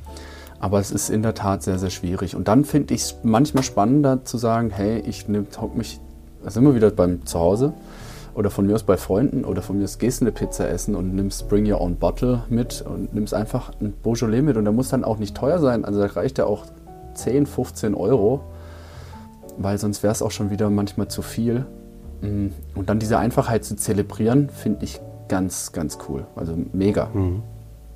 Aber dann müssen wir jetzt einen Schnaps trinken. Ne? Ich habe jetzt sieben Wochen bei meinem Onkel gewohnt. Sobald man mega sagt, muss man Schnaps trinken. das kommt mir jetzt immer in den Sinn. Das ist in, in, in, der Tat eines der Worte, die ich interessanterweise ganz bewusst adaptiert habe, obwohl es verpönt ist.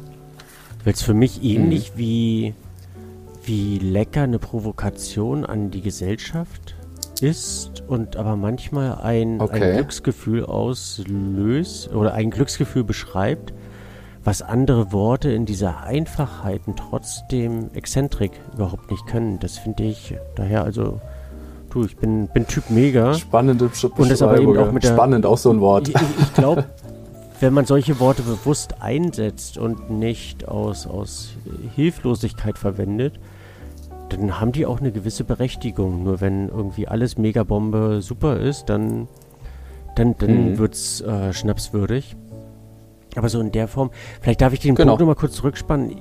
Ich habe einen ähnlichen Lernprozess durchgemacht und es ist vielleicht meinem Alter geschuldet, dass ich jetzt auch so Sachen, was ich früher nicht verpönt habe, aber nicht so gern gesehen habe, wie Weinbegleitung mehr annehme und mhm. mich darauf einlasse und daran Freude hatte. Ich hatte so zwei Restauranterlebnisse, bei denen ich war, wo ich äh, gleich entweder mir die Weine bekannt waren oder ich jetzt nicht unbedingt die schon wieder genießen wollte, sondern einfach was Neues trinken wollte, aber trotzdem mit Genuss getrunken und zu diesen Gerichten, die dann äh, serviert wurden, oftmals gar nicht so den idealen Matchpoint fand, aber mich gefragt habe, warum wurde dieser Wein jetzt zu diesem Gericht ausgewählt und meinen eigenen Zugang dazu gefunden habe. Also ja, das, was ja. ich früher immer gesucht habe, so in deinem Alter, so doof wie das klingt, dass ich äh, diese, diese absolute per Vor fünf Jahren oder? Vor zehn Jahren. Perfekte, äh, nee, vor 20 Jahren, oh nein, vor 20 Jahren, diese perfekte Inszenierung gesucht habe und in, in dem Sommelier den, den Herrgott äh, sehen wollte, der äh, das allumfassende Perfekte darbieten musste, bin ich jetzt ein ja. bisschen mündiger geworden und selbst wenn es nicht stimmt, genieße ich den Moment und manchmal auch die Kontrapunkte und lasse mich da wesentlich intensiver drauf ein. Aber vielleicht ist es auch so ein bisschen der Zeit geschuldet. Und wenn man das vielleicht auch nicht kann, dann ist es manchmal, bevor man sich ein ungutes Gefühl oder einen schlechten Moment in sich erzeugt, interessanter und schöner, sich eine Flasche Wein zu bestellen und ähm, zufrieden damit zu sein. Also dann auch zufrieden mit sich selber zu sein. Ja, also es hat witzigerweise, Philipp Wittmann heißt der, ne? Vom Weingut mhm. Wittmann. Hat das bei einem Podcast gesagt gehabt. Bei Born to be Wine. Mhm. Finde ich auch ein ganz, ganz, äh, jetzt wollte ich gerade wieder sagen, mega, ne? Schönes Format. Aber ein tolles Format. Ein sehr schönes und sehr informatives und tolles Format. Ja. Und er hat damals gesagt gehabt, dass er gerne diese, er hat das gleiche Problem gehabt wie ich. Ja. Und dass er sich immer eine extra Flasche bestellt, ja. von der er weiß oder von der er ausgeht. Habe ich von ihm auch schon gehört. Passt ja, super. dazu. Ja, ja. ja ist witzig, oder? Ja. Muss natürlich auch das Budget stimmen, ne, wenn man. ich nehme mal an, dass da jetzt auch nicht unbedingt die günstigsten Flaschen genommen werden. Aber ich finde es eine ganz, ganz wunderbar. Aber auch unfair, sowohl unfair der Kombination gegenüber, wenn man es natürlich da mit dem Wein, den ja. man nicht ohne Grund bestellen wird, vergleicht und der oftmals ja. aufgrund der Sympathie dem, dem Wein gegenüber, der dann immer der Matchmaker sein wird, äh, der, der empfohlene, der begleitende Wein niemals äh, der Gewinn sein kann. Es raubt mir auch persönlich die Möglichkeit, mich auf das eine oder das andere komplett einzulassen, mich darin fallen zu lassen, mich auch mit den verschiedenen Weinen ähm, mhm. von, von einem Wein zum nächsten hangelnd inspirieren zu lassen. Und ich bin immer mit dem Herz bei dem einen oder bei dem anderen. Und das ist ähm, daher dieses, dieser Effizienzgedanke, den ich auch lebe, der aber, womit man sich viele Momente, ähm, also sich zu dem anderen mehr oder weniger zu zwingen, raubt. Also sowohl zum einen als auch zum anderen. Da bin ich vielleicht, ohne das jetzt gar nicht böse zu meinen, in einer, in einer anderen Lebensphase mhm. als du, weil ich genau das, also ich verstehe dich komplett, weil manchmal ist es dann auch einfach zu viel und du, du suchst dann das Haar in der Suppe und kannst dich auf das, auf das offensichtlich Schöne nicht mehr konzentrieren. Aber ich finde das schon sehr spannend, man, dass du, dass ich im Prinzip von, von, von einer Welt in die andere drifte und dann wieder zurück. Mhm. Und das ist ja nichts anderes, wie wir bei Weinproben auch machen. Deswegen kann ich daraus auch ganz viel, ganz viel nehmen und ganz viel sammeln und ganz viel lernen. Und da gebe ich dir aber dann am Ende gebe ich dir recht, manchmal ist es too much. Mhm. Manchmal schwenke ich vom Gericht zu dem einen Wein, zum anderen Wein, dann verzettel ich mich, dann verliere ich irgendwie ja, meine Gedanken in, in der Welt der Strukturen, Texturen, Aromen und was weiß ich und bin dann eigentlich gar nicht mehr beim Gericht. Mhm. Also ich nehme das Gericht dann zum Beispiel gar nicht mehr wahr als, als solches. Mhm. Aber trotzdem finde ich es eine gewisse Wertschätzung dem Sommelier gegenüber, zu sagen, okay, ich mache die Weinempfehlung. Mhm. Finde ich auch ganz, ganz wichtig, weil derjenige lebt dann wiederum, wenn er es denn möchte, von der Kommunikation, wenn man auch die Muße hat, nachzufragen beim Gast. Das ist ja auch oftmals so ein, so ein Thema, was, was viel öfter getan werden sollte, wenn man die Verbindung da hat zum, zum, zum Kunden oder zum Gast. Ja, und gleichermaßen hat man aber dann einfach vielleicht auch für sich eine gewisse Sicherheit, ne? weil man halt auch sagt, okay, ich möchte halt auch irgendwo abdriften und wenn es mir doch nicht passt, dann habe ich meinen Anker, den ich mir hochhole und dann weiß ich, es haut. Empfindest du es selber als, Also als höflich zu sagen, wenn es offensichtlich überhaupt nicht gepasst hat? Also als hilfreich auch für den Sommelier oder als despektierlich? Und kannst du selber als Zweitfrage mit der Kritik umgehen, wenn dein Gegenüber sagt, ne, Asche?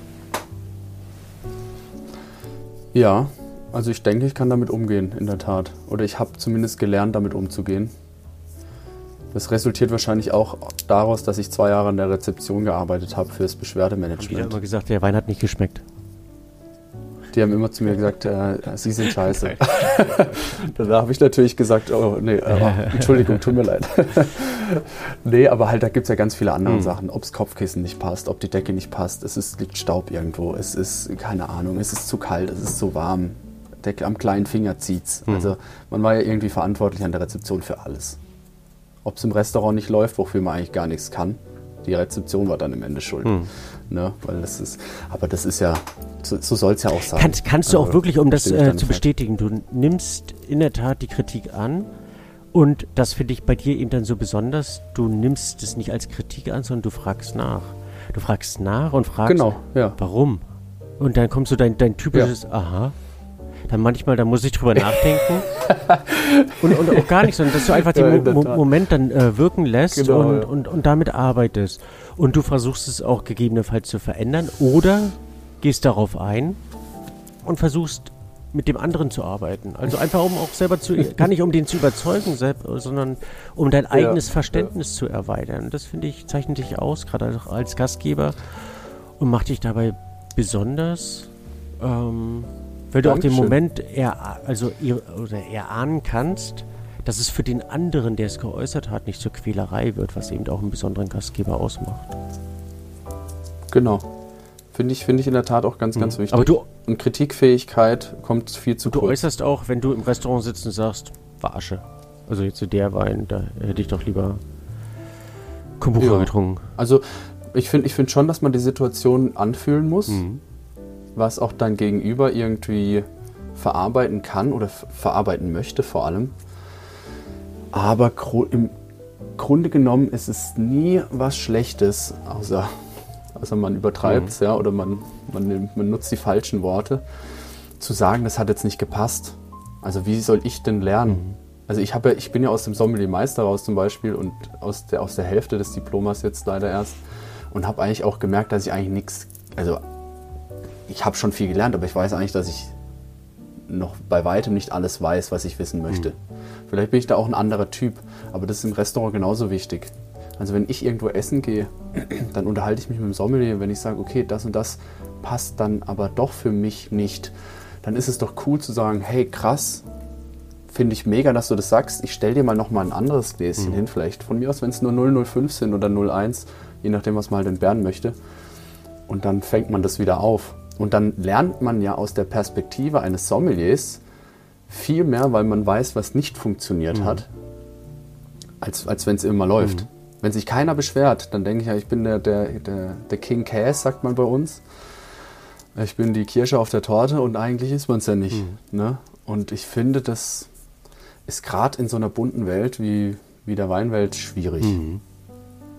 Weil man dann halt auch immer zu seinen, also man bleibt ja auch immer dann dabei, was man empfiehlt. Mhm. Ne? Also man greift ja ganz oft ins Regal, da habe ich mich ja auch manchmal selber. Also wenn ich manchmal nicht weiß, was ich machen soll, dann habe ich meinen Joker, den ich ziehe und dann verkaufe ich den im Gast. Was aber gar nicht schlimm ist, sondern es passt ja in die Situation dann doch rein, mhm. weil manchmal stimmt diese Einfachheit dann wieder. Mhm. Manchmal verstrickt man sich, das hast du mir beigebracht, witzigerweise, manchmal verstrickt man sich in Gedanken und klamüsert dieses Gericht auseinander und findet dann keinen grünen Zweig und dann ist es meistens der einfache Wein, der das Gericht scheinen lässt. Mhm. Und da sich dann zurückzunehmen und zu sagen, hey, ja, ich weiß es gerade nicht, dieser, der Wein passt von der Einfachheit her vermutlich am besten. Das ist doch wunderbar, ist doch schön. Mhm. Weil du gerade, um, um nochmal zurückzurudern, äh, Philipp Wittmann er, erwähnt hast, Philipp Wittmann sind für mich, oder ist für mich ein Produzent, der nicht nur im Moorstein-Bereich und nicht nur beim Riesling Weine produziert, die ich nicht beschreiben kann, weil die in ihrer Art so klar, so definiert, so puristisch und so komplex und trotzdem so bewegend sind. Hast du selber auch, also gibt es bei dir Weine, du bist ja auch relativ, relativ eloquent, Weine, die du nicht beschreiben kannst, wo die Worte fehlen, sei es aufgrund ihrer Perfektion oder ihrer Einfachheit? Hm. Ich denke schon. Also ich bin mir sogar ziemlich sicher, dass ich das ganz, ganz oft habe. Mhm. Also witzigerweise, wenn wir beim, beim Philipp Wittmann bleiben, ohne das jetzt in höchsten Tontönen zu lo äh, loben, aber es war tatsächlich, ja, warum nicht eigentlich, hast du recht es war tatsächlich so, so die ersten Rieslinge, wo ich gedacht habe, boah, krass. Mhm. Also mehr habe ich auch eigentlich nicht gedacht. Also es war diese puristische, teilweise kristalline, funkige und gleichermaßen ruhige Art, sich zu zeigen, wo ich einfach mal kurz auch innegehalten habe. Also das fand ich ganz, ganz, ganz, ganz, ganz, ganz, ganz großes Kino. Und da habe ich einen als ich nach Dresden gekommen bin, wieder getrunken von ihm und an der Elbe und das war genauso fantastisch wie das erste Mal. Und das können die wenigsten, finde ich. Hm. Also gibt es andere Weine, Winzer, und die, die, die die Worte rauben oder wo du sagst, die sind äh, für mich, keine Ahnung, nicht greifbar oder nicht beschreibbar oder also vielleicht nicht, nicht, nicht unbedingt nicht beschreibbar, aber Faszination pur ist zum Beispiel aus meiner Heimat Huber. Was für Die alte oder neue? Was natürlich also auch. Ist es der Bernhard oder ist so, okay. Sowohl als auch. Okay. Sowohl als auch. Und damals war es tatsächlich noch ein Wein äh, von seinem Vater. Mhm. Und da kam, kommt vielleicht auch die Verbindung zwischen dir und mir, weil bei mir war es damals auch ein, ein ich meine, es war ein Spätburgunder alte Reben wenn ich mich nicht täusche. Oder ein Chardonnay alte Reben, glaube ich. Ein Chardonnay alte Reben. Und der hat sich so gewandelt innerhalb von zwei Tagen, wo ich gedacht habe, okay, das ist jetzt was, was ganz, ganz Neues und was ganz, ganz Cooles. Und den habe ich dann zu meinem Assistant Sommelier Kurs mitgenommen und alle anderen waren auch so begeistert. Mhm. Und das, das, das schaffen, schaffen sehr wenige Winzer. Gibt es für dich unter den Winzern ein also, Vorbild, wo du sagst, boah, das ist so, also von, von, vom Wein Verständnis her? Also gar nicht so unter Sommies oder unter, unter Weinverkäufern, sondern unter Winzern, die dich. Hm. Das ist eine wirklich sehr schwierige Frage. Es wäre jetzt so einfach, dass unter Sommies, dann kann man XY benennen und sagen, ja. also das ist so, aber ich, ich finde, es gibt für mich so einige Winzer, die unter anderem auch Bernhard Huber, äh, seinen Sohn kenne ich zu wenig, aber das war so einer jetzt nur, weil du davon gerade, und daher kam mir, kam mir die Frage ja. gerade in den Sinn, die mich vom Menschlichen her sehr inspiriert und begeistert haben. Oder auch Katharina Brüm, finde ich großartig als Mensch. Oder, mhm. keine Ahnung, Franz Josef Eifel mit seiner ewigen Neu Neugierigkeit. Oder also es gibt ganz, ganz viele. Also es ist jetzt exemplarisch und ungerecht vielen anderen gegenüber. Ja. ist eine wirklich schwierige Frage. Wahrscheinlich. Naja, aus welchem Betrachtungswinkel äh, machen wir das? Es geht jetzt weniger ums Beschreiben, mhm. ne? Also es geht mehr wirklich um die, um die Art Wein wirklich zu leben. Den Weg zu leben, also was du vielleicht mit deinem Weg einherbringst. Man könnte auch äh, Personen aus der Gesellschaft, aber weil Wein ja mehr oder weniger unsere Grundlage, unser Fundament sind. Deswegen also ganz bewusst aus, aus, aus der Weinwelt. Ja. Finde ich es nicht schlimm. Also in der Tat, in der Tat ist jemand, ist jemand, der mich sehr geprägt hat, ist der Martin Bercher aus, aus ja, Burgheim. Zu wenig, aber kann ich nachvollziehen. Ja. Nicht, nicht, mal, nicht mal unbedingt in der Art, wie er über Wein spricht, sondern wie er das Ganze lebt. Und ja, einfach dieses, dieses, er, ver- er verbindet ja die pure Natur mit Kultur. Dann musst du mal, warst du mal in Burgheim? Zu lange her, Das viel zu lange her. Ein wunderschönes Städtchen und dann hat er ein gigantisch tolles Weingut, so dieses romantische, ich wollte schon ramontisch sagen, dieses romantische, was man sich vorstellt, ist einfach so vereint in diesem, in diesem Weingut Bercher. Also all das, wofür Wein bei ganz, ganz vielen steht, vereint der Martin, finde ich, mit seiner Familie und mit seinem, mit seinem Cousin und allem drum Mhm. und dran. Finde ich ganz, ganz faszinierend. Also doch, würde ich ihn, würde ich ihn gerne Ach, nennen. Auch als Wertschätzung da dem gegenüber, dass, dass er mich immer unterstützt hat. Ich habe ihm das jetzt auch vor ein paar Wochen erst wieder gesagt gehabt, als ich ihm den Artikel geschickt hatte von der, von der Ja, Sächsischen schön. und habe mich bei ihm bedankt. Weil das sind so Menschen, die, die einen Mhm. begleitet haben. Schon seit Jahren. Und das ist einfach, ja, eine ganz, ganz wundervolle Persönlichkeit. Toll. Stammt von ihm auch der dich jemals faszinierendste Wein? Oder wenn du jetzt selber deine Feier ausrichten müsstest, wo du dich selber ähm, präsentieren müsstest, oder keine Ahnung, anders gefragt, ähm, bei, deiner, bei, bei, deiner, bei deinem Begräbnis, welcher Wein wird da serviert werden und vor, vor allen Dingen, welcher Koch darf da kochen? Welcher Koch da Ja. kochen darf? Ist eine makabere Frage, ich weiß, aber Also, es ist ja manchmal so der, der Punkt. Also Hochzeit ist sowas, wo man sagt, okay, da muss man an andere denken. Aber dann Ja, bei so einer ja. Situation sind die anderen ja egal. aber wenn du sagst, jetzt, das möchte ich euch nochmal schenken, so als Dankeschön, also den Wein und, und das Gericht. Also tatsächlich mag ich oder mochte ich Nils Henkel damals sehr, weil wir hatten eine, eine Kooperation vom Romantikhotel Spielweg und damals, damals war es ja noch ein Romantikhotel, Mhm. wo er gekocht hatte. Ich glaube, das wurde erst danach zum, was war das, Relais Chateau, Relais Chateau, genau. Und deswegen konnte man da günstiger hingehen. Und das fand ich immer ganz, ganz. Also Warst das du mal bei ihm war essen? War faszinierend, ja. Ah, Wow. Und ich meine, er hat, er hat doch sehr, sehr, sehr, sehr gemüselastiger Ja, Koch, ja. ne? Genau. In dieser, in dieser Buntheit des Gemüses. Und das fand ich fast fand ich toll. faszinierend. Also wie viele verschiedene Säuren da dann auch Ja. zusammenwirken. Ne? Und ich bin ja ein riesen Säure-Fan.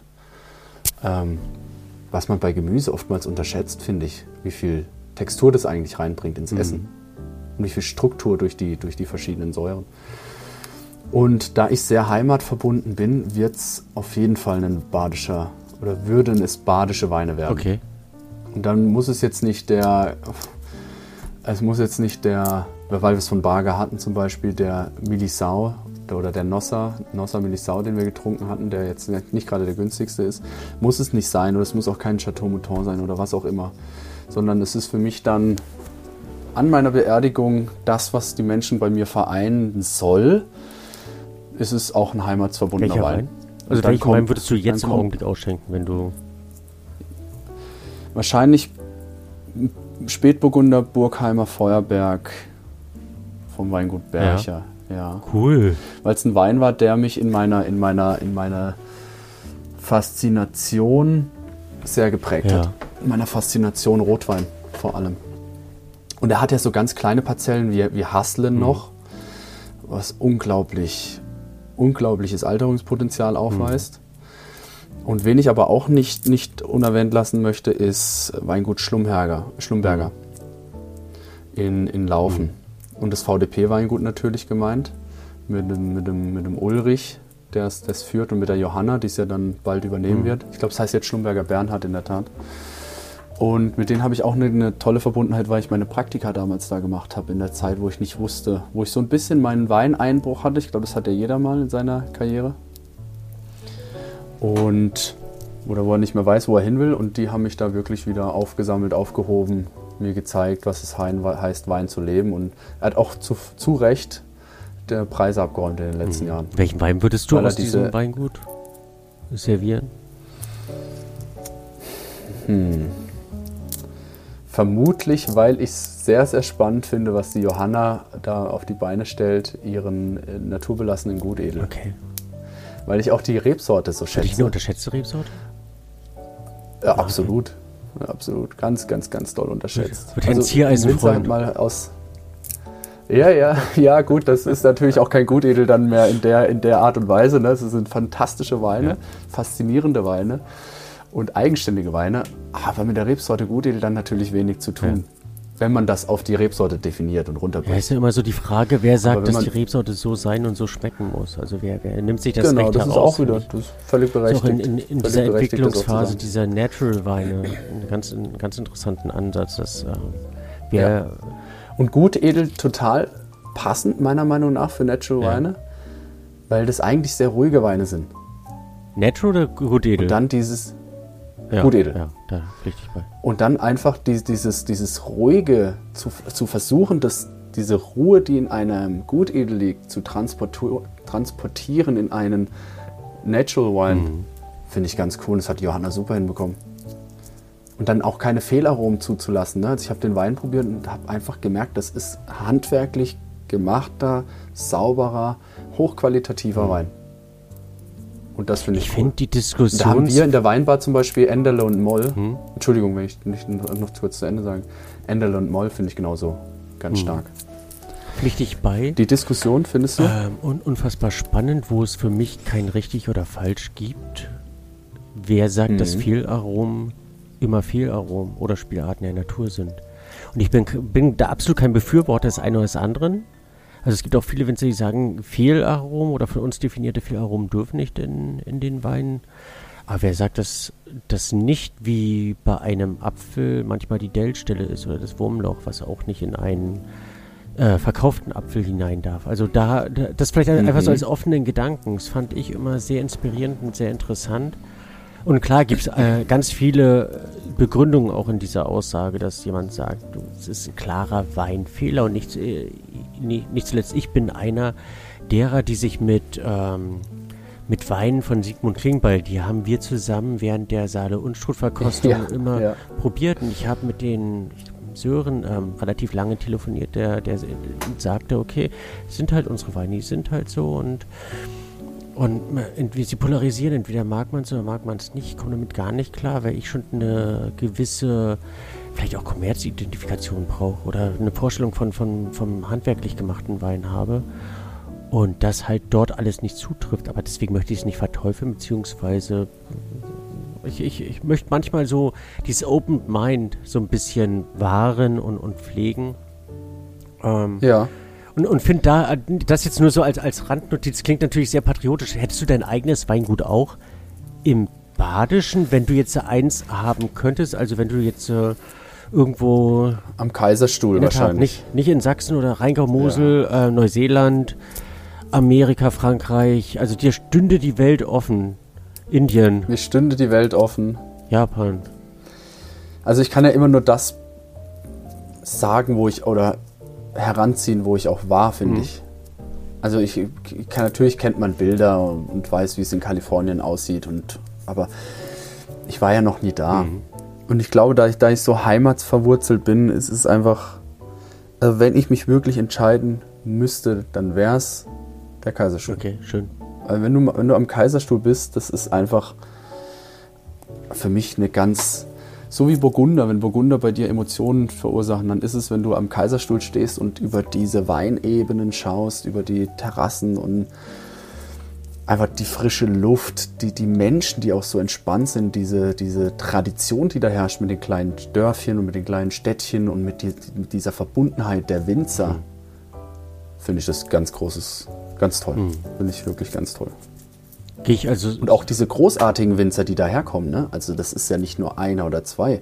Also im Kaiserstuhl ist ja eine ja, schon fast eine Elite aus Baden Ja, entstanden. wer, wer hat das meiste für die vielleicht entweder deutsche oder globale Weinkultur, also vielleicht deutsche Weinkultur getan, deiner, deiner Meinung nach in, in, in Deutschland?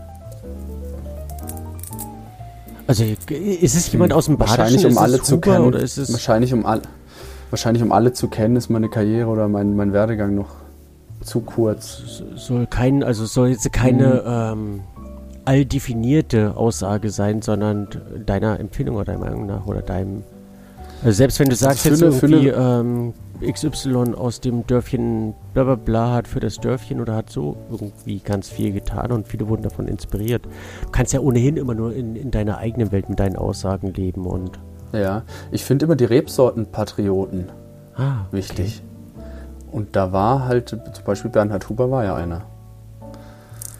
Der damals das, ähm, das Burgundische ja auch. Okay. Meinst du. Patrioten oder zu- Pioniere? Pioniere, ja. Okay, nein, nee, ich wollte es nur einordnen. Fängt, fängt, fängt beides mit P Ja, an. ja. Eigentlich nächstes Mal sage ich Patrick. ja, nee, Pioniere, Ah, ja. okay. Ja. Pioniere. Definitiv. Also ich finde auch, dass das Huber sehr, sehr viel getan hat, sowohl ähm, Vater als auch Sohn. Auch Genau. in ihrer Entwicklung und in dem Weg. Also ähm, auch Julian hätte alles behalten können, was, was Bernhard damals ähm, initiiert hat und den Stil weiterleben können. Diesen etwas äh, doch schon üppigeren Stil. Und hat aber seinen Weg in diesem burgundischen Clan, einen analog und ähm, parallel zum Burgund gefunden. Und die Weine sind so unfassbar definiert, siziliert, skelettiert und trotzdem charaktervoll. Also es ist, ähm, finde ich sehr Mhm. spannend und dem würde ich auf alle Fälle, würde ich unterstreichen. Ich, man, kann, man kann es ohnehin niemals auf, äh, auf eine Person, Nee, natürlich nicht. Man redet jetzt auch wieder viel zu viel über Baden, aber warum nicht? Also es ist ja wirklich ein tolles so, Gebiet. wenn man so verwurzelt Ja, ist. aber es ist Ja, ähm, ein. Gebiet, was manchmal auch hinten unterfällt in dieser ähm, in, in, auch, in, ja. in dieser Definition der deutschen Weinanbaugebiete, wo man dann die Pfalz ganz weit oben nimmt, weil dort viel passiert oder Mosel, weil die so diese unfassbaren Ja. Preise oder Rheinhessen in seiner in, in seinem Erblühen und ähm, in seiner seiner neu äh, Fokussierung auf eben Weingüter wie Wittmann, Keller etc. oder eben die Nahe, die halt wahnsinnig aufgeblüht ist oder also das sind so so Weinanbaugebiete äh, wie Baden-Rheingau, die die schlummern dann manchmal so ein bisschen, obwohl viele kleine und größere Geister dort unfassbar viel bewegt haben und äh, nach wie vor bewegen Mhm. und das eben auch im, das darf man nicht vergessen, im täglich wirtschaftlichen Stress. Also die müssen ja immer alle noch im Wirtschaftsunternehmen ähm, aufstellen, müssen auch die, die mit allen neuen Gedanken, Ideen, Veränderungen immer dafür sorgen, dass ähm, auch die Stammgäste nicht verprellt werden, aber den neuen Weg mitgehen. Absolut. Gibt es einen Wein, für den du niemals bei Geld dir. bezahlen würdest?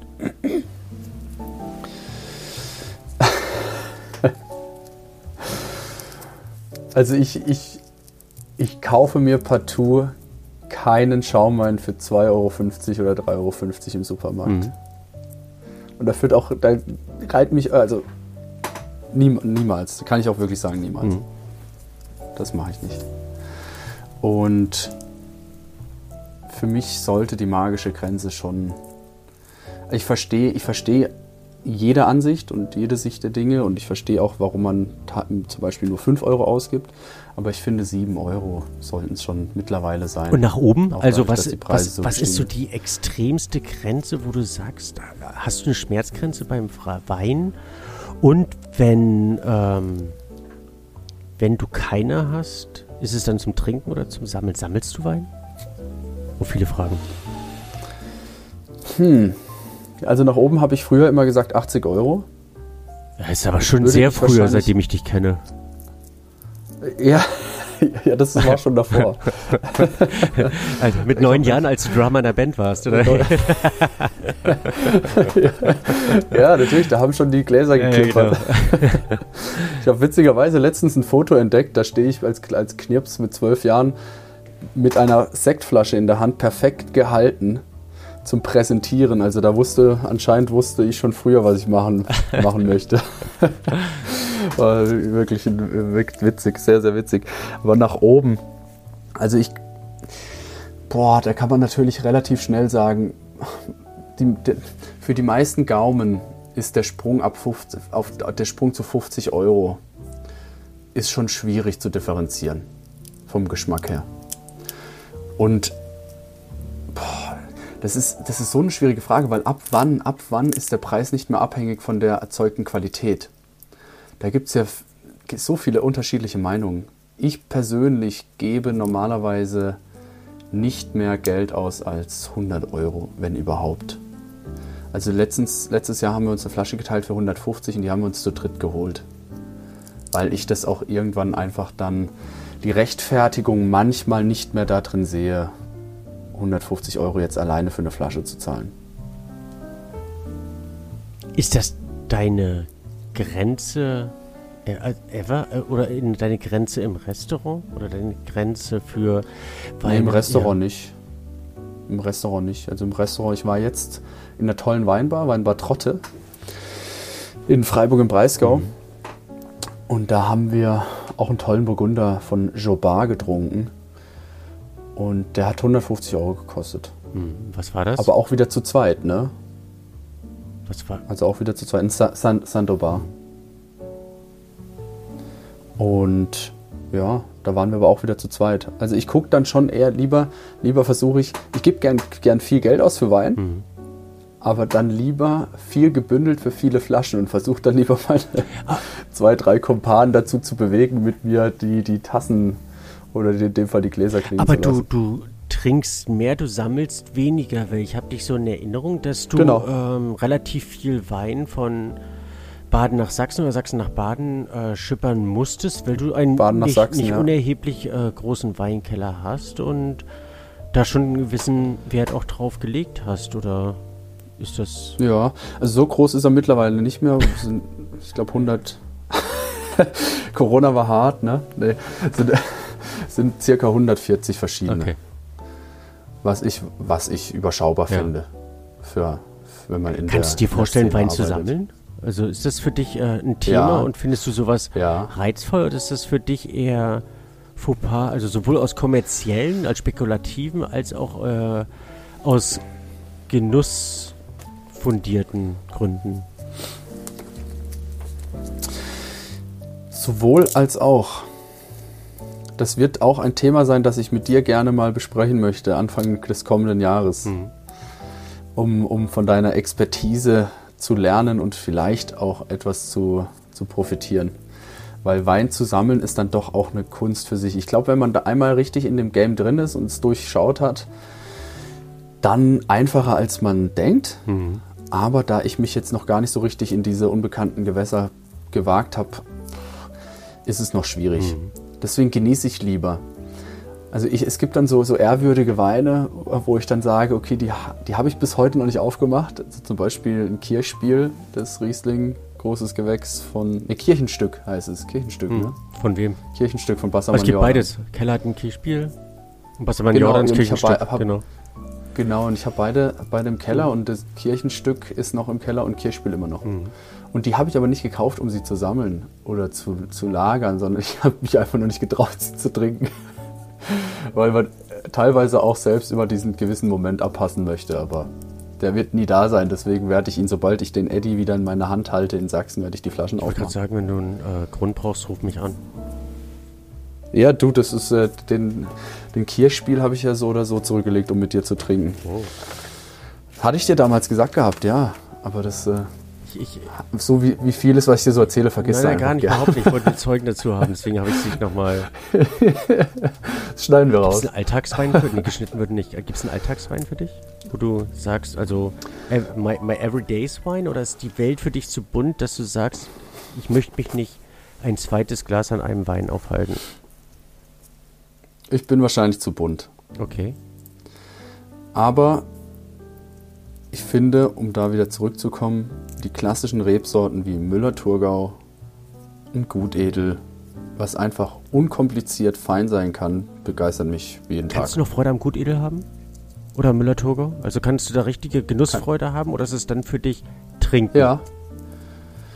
Okay, naja, du gut, also Ich habe mein, mein Vater hat jetzt gut edel da gehabt bei einem Abend gestern, den wir mit vorgestern, den wir mit Freunden verbracht mhm. hatten.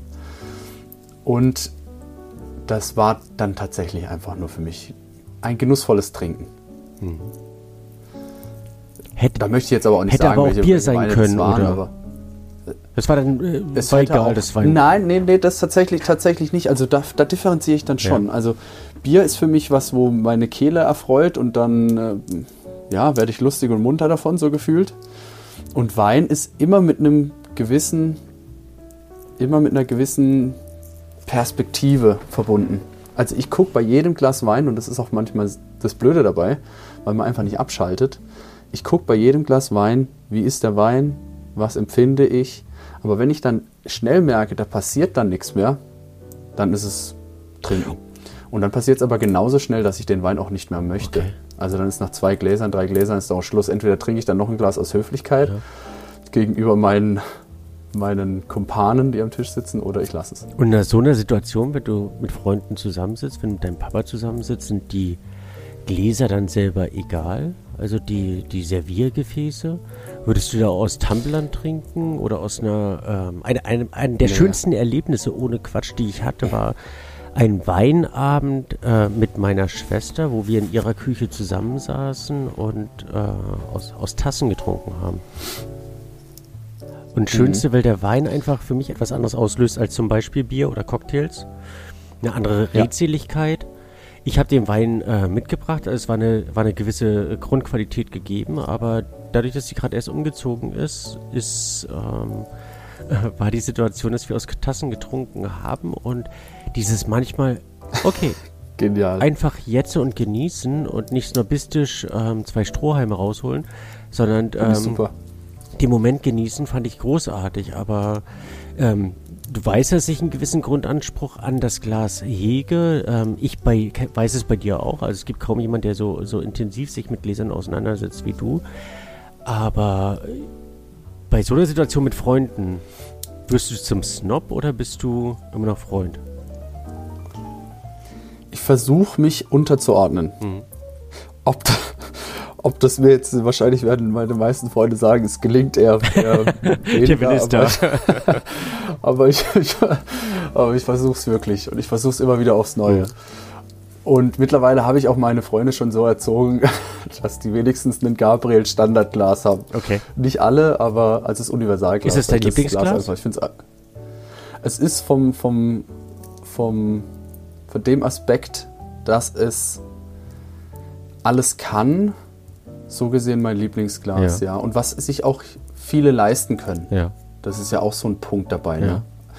Und ähm, da macht es ganz, ganz viel wett. Und es ist- sind auch alle begeistert. Also allen, denen ich das schenke, alle, die sich das holen auf meine Empfehlungen, sind halt einfach begeistert. Schön. Das ist natürlich, Gabriel ist ja schon so eine, schon eine, schon eine Marke, die man natürlich kennt. Also es ist jetzt nicht schwierig, das, das zu empfehlen. Aber es ist einfach ein Glas, was auch nicht schnell kaputt geht. Und das ist ja genauso wichtig. Ich habe gehört, dass ja. das Standardglas eingestampft wird, dass es nur noch Gold geben soll. Ich Echt? weiß es aber nicht. Das ist jetzt ein Halbwissen, was ich irgendwie am Rande mitbekommen habe und sehr, sehr schade fand. Nur es kam jetzt gerade in den Sinn und wenn wir hier über alles reden. Es ist ja, ja, ja über alles. Äh, Gut, dann, in welche Richtung geht dann nachher noch die Podcast-Folge? lass, lass dich treiben. ich lasse mich treiben. Ich ver- Im- immer, versuch dich immer. erstmal so ein bisschen weich zu, weich zu reden. dass du willenlos dann alles preisgibst. Ja, zu willenlos, zukünftigen ja, ja. Gäste der Willenlos. dann noch interessiert. Das, das, das machen wir dann in den zukünftigen Folgen, wenn es welche geben sollte, wo das alles ein bisschen lässiger und lockiger verstanden geht. Genau. Lockiger vor allem. Ja, nee, aber um zurück zu deiner Frage zu kommen, ich habe ganz, ganz hohe Erwartungen an mich selber beim Verkosten, Hm. manchmal zu hohe.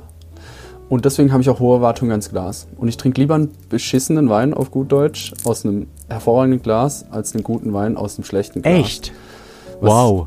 Ja, weil ähm, ich immer finde, dass du aus einem, aus einem schlechten Wein teilweise noch ein bisschen was rauskitzeln kannst. Und die Sache ist ja dabei, ich kann ja in diesem Moment nicht wählen. Also wenn ich einen guten Wein da habe und ich habe ein mieses Glas, ein wirklich mieses Glas, dann gehe ich schon mit einer gewissen Traurigkeit da dran. Wenn ich jetzt aber einen schlechten Wein habe, sagen wir, was heißt schlecht, sagen wir mal, einen preislicheren, einen, einen preissensibleren Wein und den trinke ich aus einem guten Glas, dann löst das in mir irgendwie eine gewisse Vorfreude trotzdem aus. Und dann gehe ich schon mit einer ganz anderen Einstellung an den Wein. Dann mein Resultat wird wahrscheinlich das, das gleiche am Ende sein und es wird wahrscheinlich auch in, aus meiner Sicht ein schlechter Wein bleiben. Aber die Freude, die ich beim Trinken verspüre, ist eine andere. Interessant. Also ich finde es äh, höchst bedauerlich, dass viele auch wirkliche Weinfreunde beim Glas sparen und diese Einmalinvestition, Mhm. mit ein bisschen Vorsicht bleibt es auch eine Einmalinvestition scheuen, um sich mehr Weingenuss selber zu bescheren. Aber ich weiß nicht, ob ein, ein hässlicher Körper in einer schönen Robe schöner ist als ein schöner Körper in einer hässlichen. Also ich weiß das also, ähm, naja, wie auch immer. Also da. Ähm, Wie auch, ja. wie, wie, wie auch immer. Ja. Aber ich muss dir auch sagen, Silvio, ich bin ein Mensch, ich äh, reise mit meinen eigenen Weingläsern durch die War- Gegend. Ich hatte in War Neuseeland meine nächste Frage, meine machst du eigenen- das, ja? Also ich, ich war da lange am überlegen, neues- äh, wenn, ja, wenn man ja oft Weine bewertet und ähm, dieses Glas dann schon manchmal sehr, bei aller Professionalität ist es ähm, ein, ein Ich tolles nicht benutzt zu Fundament. Nein, aber das mache ich ja. Und ich ich war, habe mich oft davor gescheut, Ja. eigene Weingläser mit zum, zum Tasting zu nehmen, weil ähm, einige Kollegen machen das und das möchte ich gar nicht bewerten. Ich finde das teilweise großartig, auch den Mut zu haben, immer die gleichen äh, Gläser dabei zu haben. Ich selber empfand es für mich als zu snobistisch, mit meinen eigenen Gläsern dort zu kommen und äh, meinen Koffer aufzumachen, meine Gläser rauszuholen. Aber ich finde es Mhm. gut und richtig in, in, in der Form. Also wirst du dann belächelt Also ja von. Von, von deinen Freunden, wenn du mit deinen eigenen Gläsern zur Party kommst?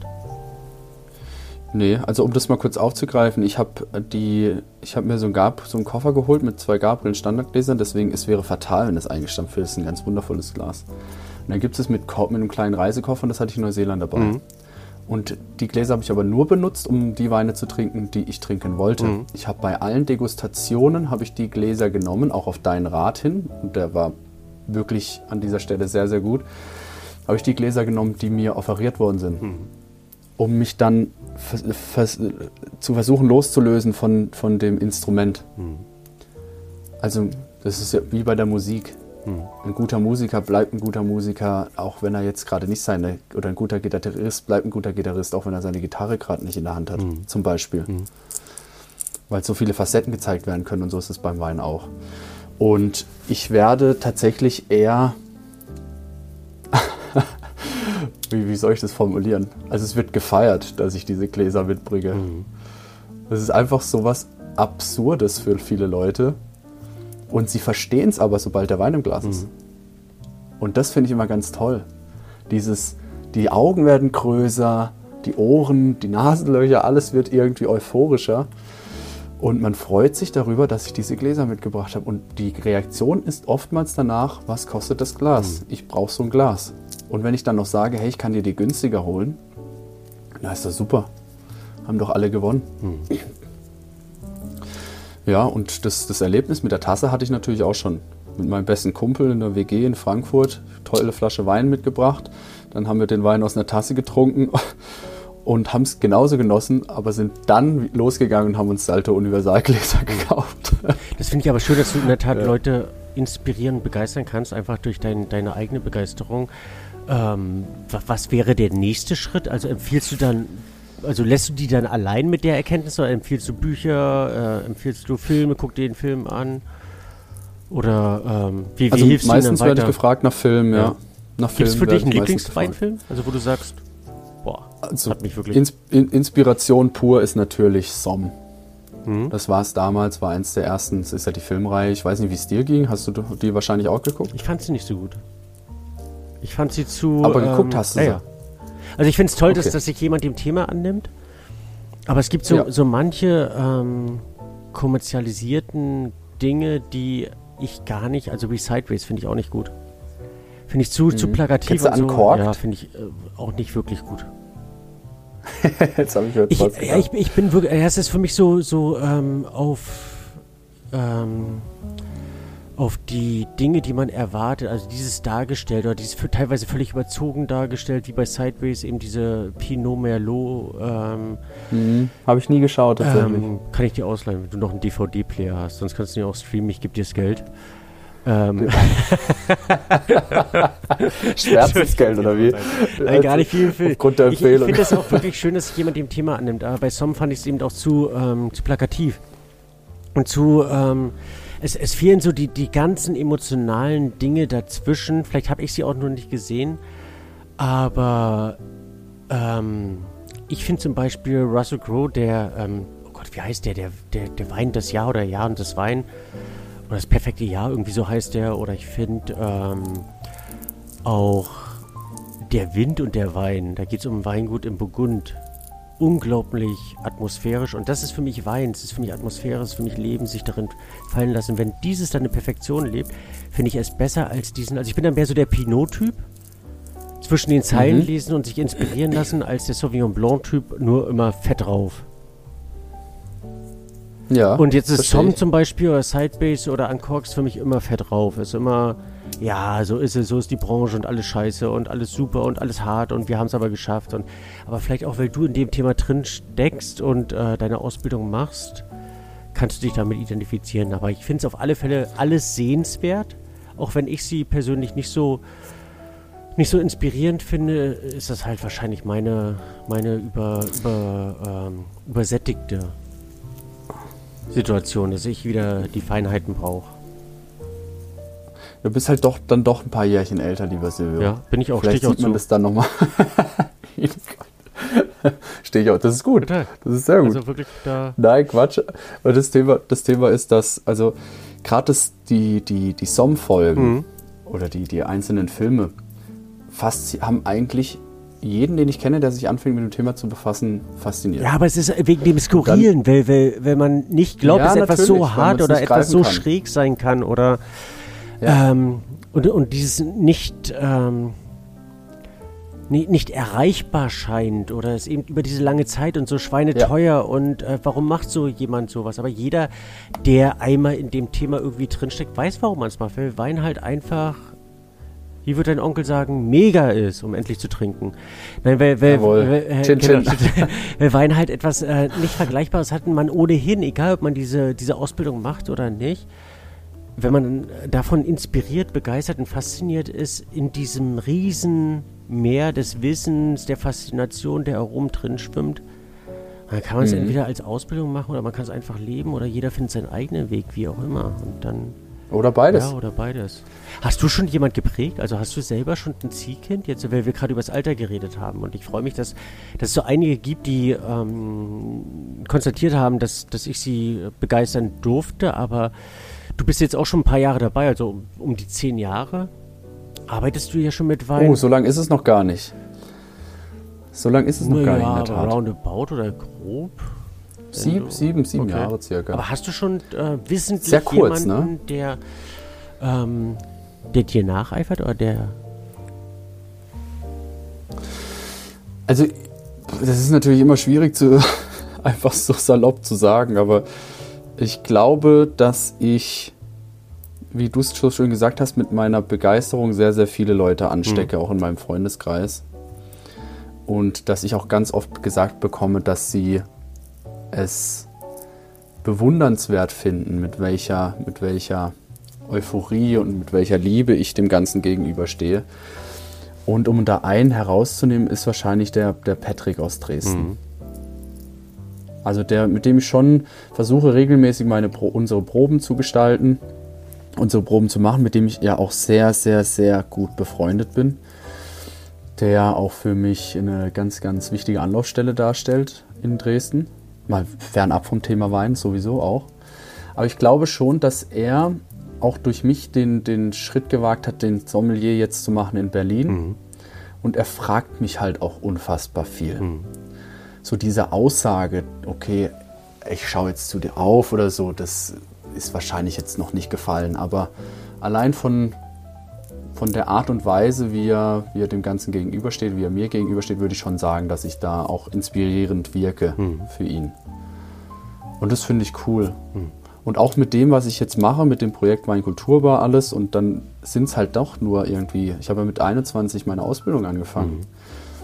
Das heißt, ich habe in dieser kurzen Zeit, in diesen sieben Jahren, und äh, du sagst es immer so, so, so, so schön, das ist ja dann doch viel zu spät angefangen eigentlich mit 21, aber was ist schon zu spät? Das sag ich. In dieser kurzen Zeit schon, das hast du mal gesagt zu mir, ja. Du hast mal zu mir gesagt, eigentlich habe ich schon theoretisch von, von, von, von, von der Weinwelt her um da voll einzutauchen, ein paar Jahre verschwendet.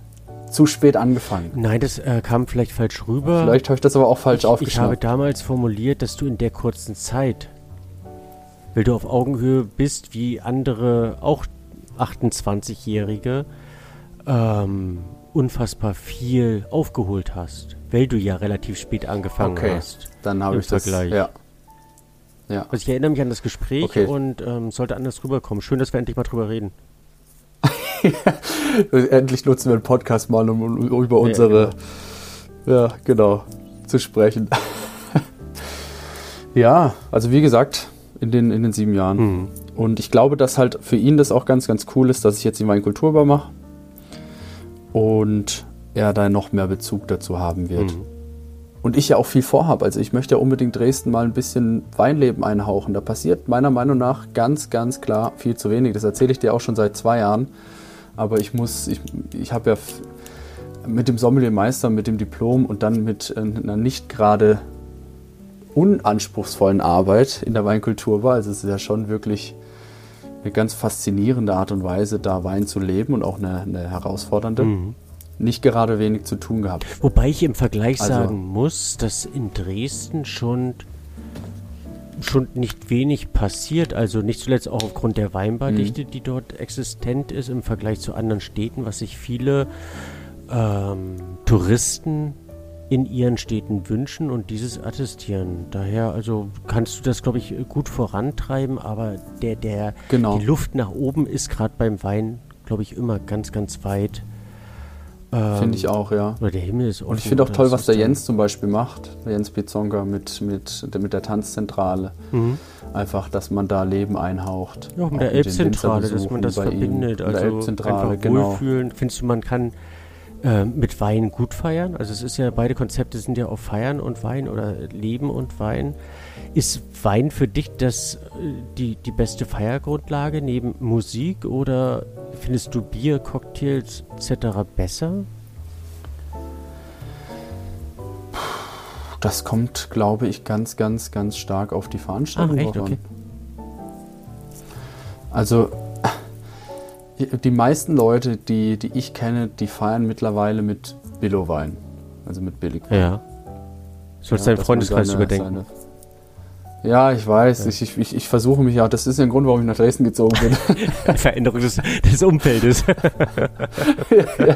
Ganz starke, gravierende Veränderung des Umfeldes. Und das hat mir ja offensichtlich gut getan. Nein, Quatsch.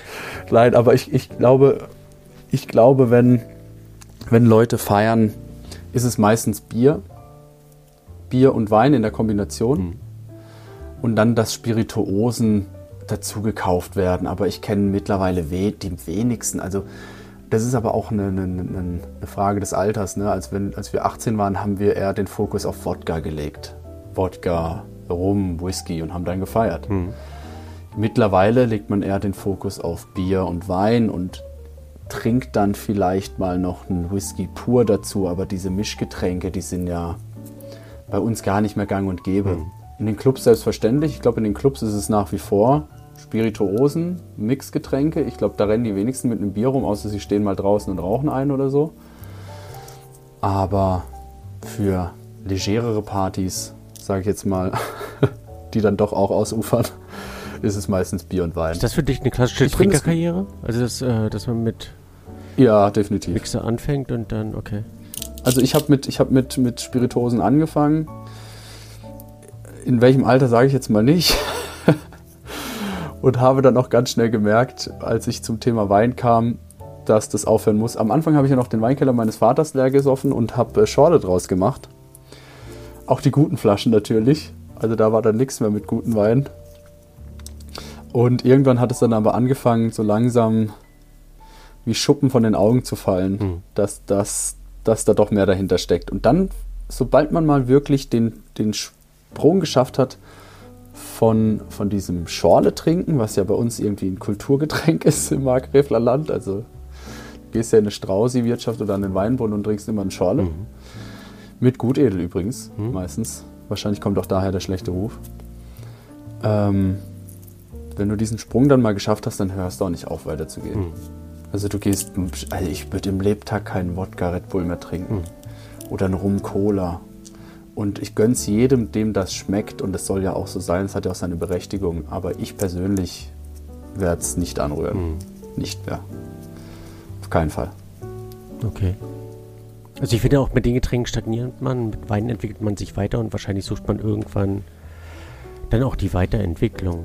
In dem Sinne, Mhm. wo Weiterentwicklung in, in, innerhalb von Sachsen, also findest du, äh, man kann hier noch viel auch von, von Weinseite entwickeln oder ähm, was ist, ist Sachsen für dich eine Region, die unterbewertet ist? Oder was wäre für dich in, in der Welt die unterbewertetste Region? Was ist der, der Geheimtipp für dich? Also vielleicht so die Fragen nicht, nicht jetzt übergangen, sondern im Einzelnen beantworten. Also möchtest du im, im, im Ja. Zusammenspiel mit Sachsen hier einiges bewegen? Oder, oder ist es eine Region, Unbedingt. wo du sagst, nee, auch die, die äh, sächsischen Weingüter müssen. Brauche ich nicht. Dann, äh, Weinkultur aber ohne Sachsen. werden. Nein, Quatsch, Ich, ich fand schade, dass hier so wenig Sachsen getrunken, bei uns so wenig Sachsen getrunken wurden, weil halt viele, Ja, die, in der Tat, die ne? kamen, ähm, wollten eben keine Sachsen trinken, weil die das Gefühl hatten, sie können da für die Weide in die Region rausfahren äh, und können die dort trinken, auch missachtend, dass wir eine unfassbare Jahrgangstiefe hatten und du ja auch weiter haben wirst. Gibt, glaube ich, kein Lokal, was so unfassbar viele Jahrgänge an Klaus Zimmerling, Friedrich Aust oder selbst Proschwitz Weine hat. Und es wird kaum wahrgenommen, was ich total schade finde. Ähm, und dadurch haben wir uns auch so ein bisschen von Sachsen, ähm, mehr oder weniger, wenn man ja doch im Dienst der Kunden ist, abgewendet. Aber möchtest du das wieder aufleben lassen und mit der Region leben, weil sowas einfach zu einer Weinbar dazugehört, die in einer Region ist? Finde ich schon. Mhm. Finde ich schon. Also das ist ja das Gleiche, was ich, was ich hier sagen würde. Die Trotte Bar, die Trotte Weinbar in Freiburg, die meine ich vom Keller mitgeführt wird. Die sind auch ganz breit aufgestellt, was Baden angeht. Und ich finde es enorm wichtig, dass, dass Sachsen, Sachsen auf die Karte, mehr auf die Karte kommt. Also gerade wird natürlich oftmals gesagt, hier Klimawandel hin oder her, aber das ist halt einfach so, dass Sachsen und Saale-Unstrut in den, in den folgenden Jahren, vielleicht Jahrzehnten immer mehr ins Licht gerückt werden.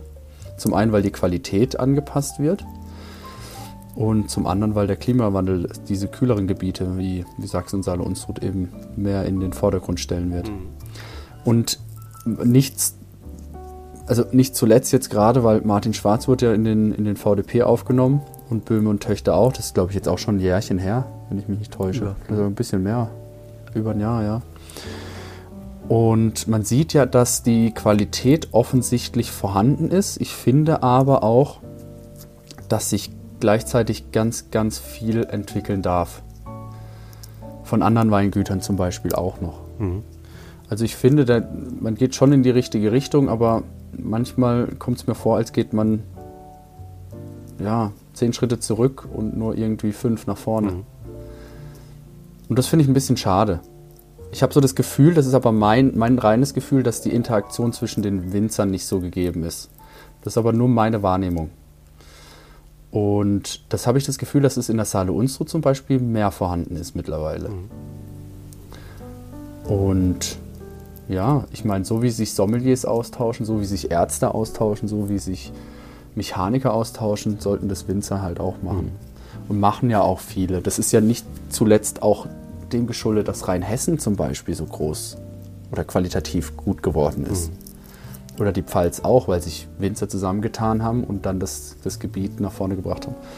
Und das habe ich so das Gefühl manchmal, dass es in Sachsen nicht so ist. Ist Sachsen unterbewertet? Oder steht es genau dort, in der, auch in, äh, wie es in der Außenwahrnehmung kategorisiert wird oder katalogisiert wird, da? Ich glaube, bis auf weniger Ausnahmen steht so da, wie es wie es da steht. Mhm. In der Tat. Okay. Welche Ja. Region ist für dich der Geheimtipp? Welche ist total unterschätzt und bietet unfassbar viele Geheimnisse? Tatsächlich das Markgräfler Land. Okay. Also ist ja wirklich eine ganz, ganz. Also wir reden ja weiterhin über Deutschland, nehme ich an, oder? Nö, weltweit. Ah, weltweit. Ja. Deutschland kann Ich jeder. finde Portugal, ich finde Portugal an sich etwas unterschätzt, in der Tat. Weil da auch wenn man mal dieses schmale kleine Land anguckt und wie viel unterschiedliche Bodentypizitäten von Norden nach Süden oder von Süden nach Norden, wie man das machen möchte, vorhanden sind Mhm. und wie viele, äh, wel- welche unterschiedliche Klimatypizitäten vom Inland kommen, vom Meer kommt, finde ich sehr unterschätzt teilweise. Klar kennt man Vinho Verde, Mhm. aber das war es dann auch schon eigentlich. Also wenn man, also wenn ich hier jemanden frage, der kennt vielleicht Vinho Verde, aber den Rest eigentlich nicht. Mhm. Zum Beispiel wie die Bayrada, finde ich toll, Mhm. mit Kalkboden teilweise. Super spannendes Gebiet. Gut, natürlich kennt man Portwein, das ist logisch, aber auch da hört es dann irgendwann auf. Und ich würde mich tatsächlich auf Portugal festlegen. Welche Regionen sind überschätzt? Überschätzt. Überschätzt. Ist immer eine subjektive, nie eine objektive Wahrnehmung. Also es würde ich auch Ähm, keiner länger als einen Tag dafür blamen. Ich weiß, ja. Also, ich habe schon wirklich viele schlechte Rioja getrunken. Aus dem heraus resultieren, weil sich ja oftmals darüber definiert, wie lange die Weine im Fass liegen. Und Rioja ist ein, ein gigantisch gutes Gebiet, wo herausragende Qualitäten kommen, wo auch Benchmark-Weine herkommen, wo schon viel getan wurde für die Weinwelt. Aber ich habe auch schon viel Schlechtes getrunken. Das ist natürlich auch kein kleines Gebiet. Also daher muss da auch Ja, viel Scheiße natürlich, produziert werden. Das ist völlig klar. Das ist ein Absolut. interessanter Gedanke. Aber das war sehr, das war sehr erschreckend. Das hat mich wirklich, vielleicht auch in meiner jungen Karriere zum ersten Mal so erstaunt, dass halt diese wirklich zwei Welten aufeinanderprallen. Und ja, Welche Region hat die grö größte Genussaffinität? Also jetzt willst du ja natürlich noch mehr reisen, aber in dem, was du schon gesehen hast oder was du ähm, betrachten konntest oder aus Erzählungen her. wahrscheinlich doch die Franzosen Okay. im Ende, Franzo Frankreich, ja. Also ich habe ja früher ganz viele Austauschprogramme mitgemacht nach, nach Milhus und nach Straßburg Ja. und habe dort auch das Leben kennenlernen dürfen über mehrere Wochen hinweg. Mhm. Und Franzosen haben natürlich ihre ganz eigene Art und Weise, das Leben zu leben und das Leben zu genießen und ihre eigene, manchmal etwas sture Sicht der Dinge.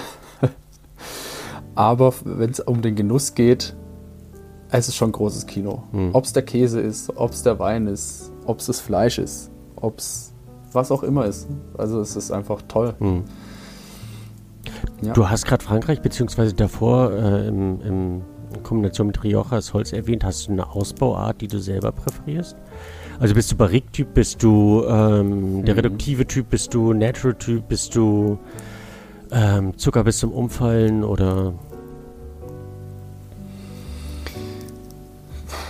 Also wenn ich mich festlegen müsste, in welcher Phase ich mich auch gerade befinde, ist es wahrscheinlich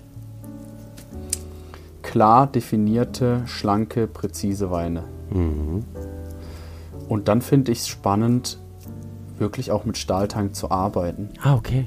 In der Tat. Ja. Ich finde, dass, dass, dass Barriques, Holzfässer, Amphoren, Toneier, alles Mögliche eine, definitiv den Platz haben und den Wein bereichern und auch Schönheit schenken und Komplexität schenken. Aber dieses, dieses, dieses geradlinige mit Zug, wenn man den Stahltank richtig einsetzt, finde ich schon ganz, finde ich wirklich groß. Okay. Finde ich groß. Aber das ist, ist halt oftmals leider, muss man das auch sagen, dass diese Fruchtigkeit überhand nimmt und manche das nicht so hinbekommen, wie ich es gerne hätte. Mhm.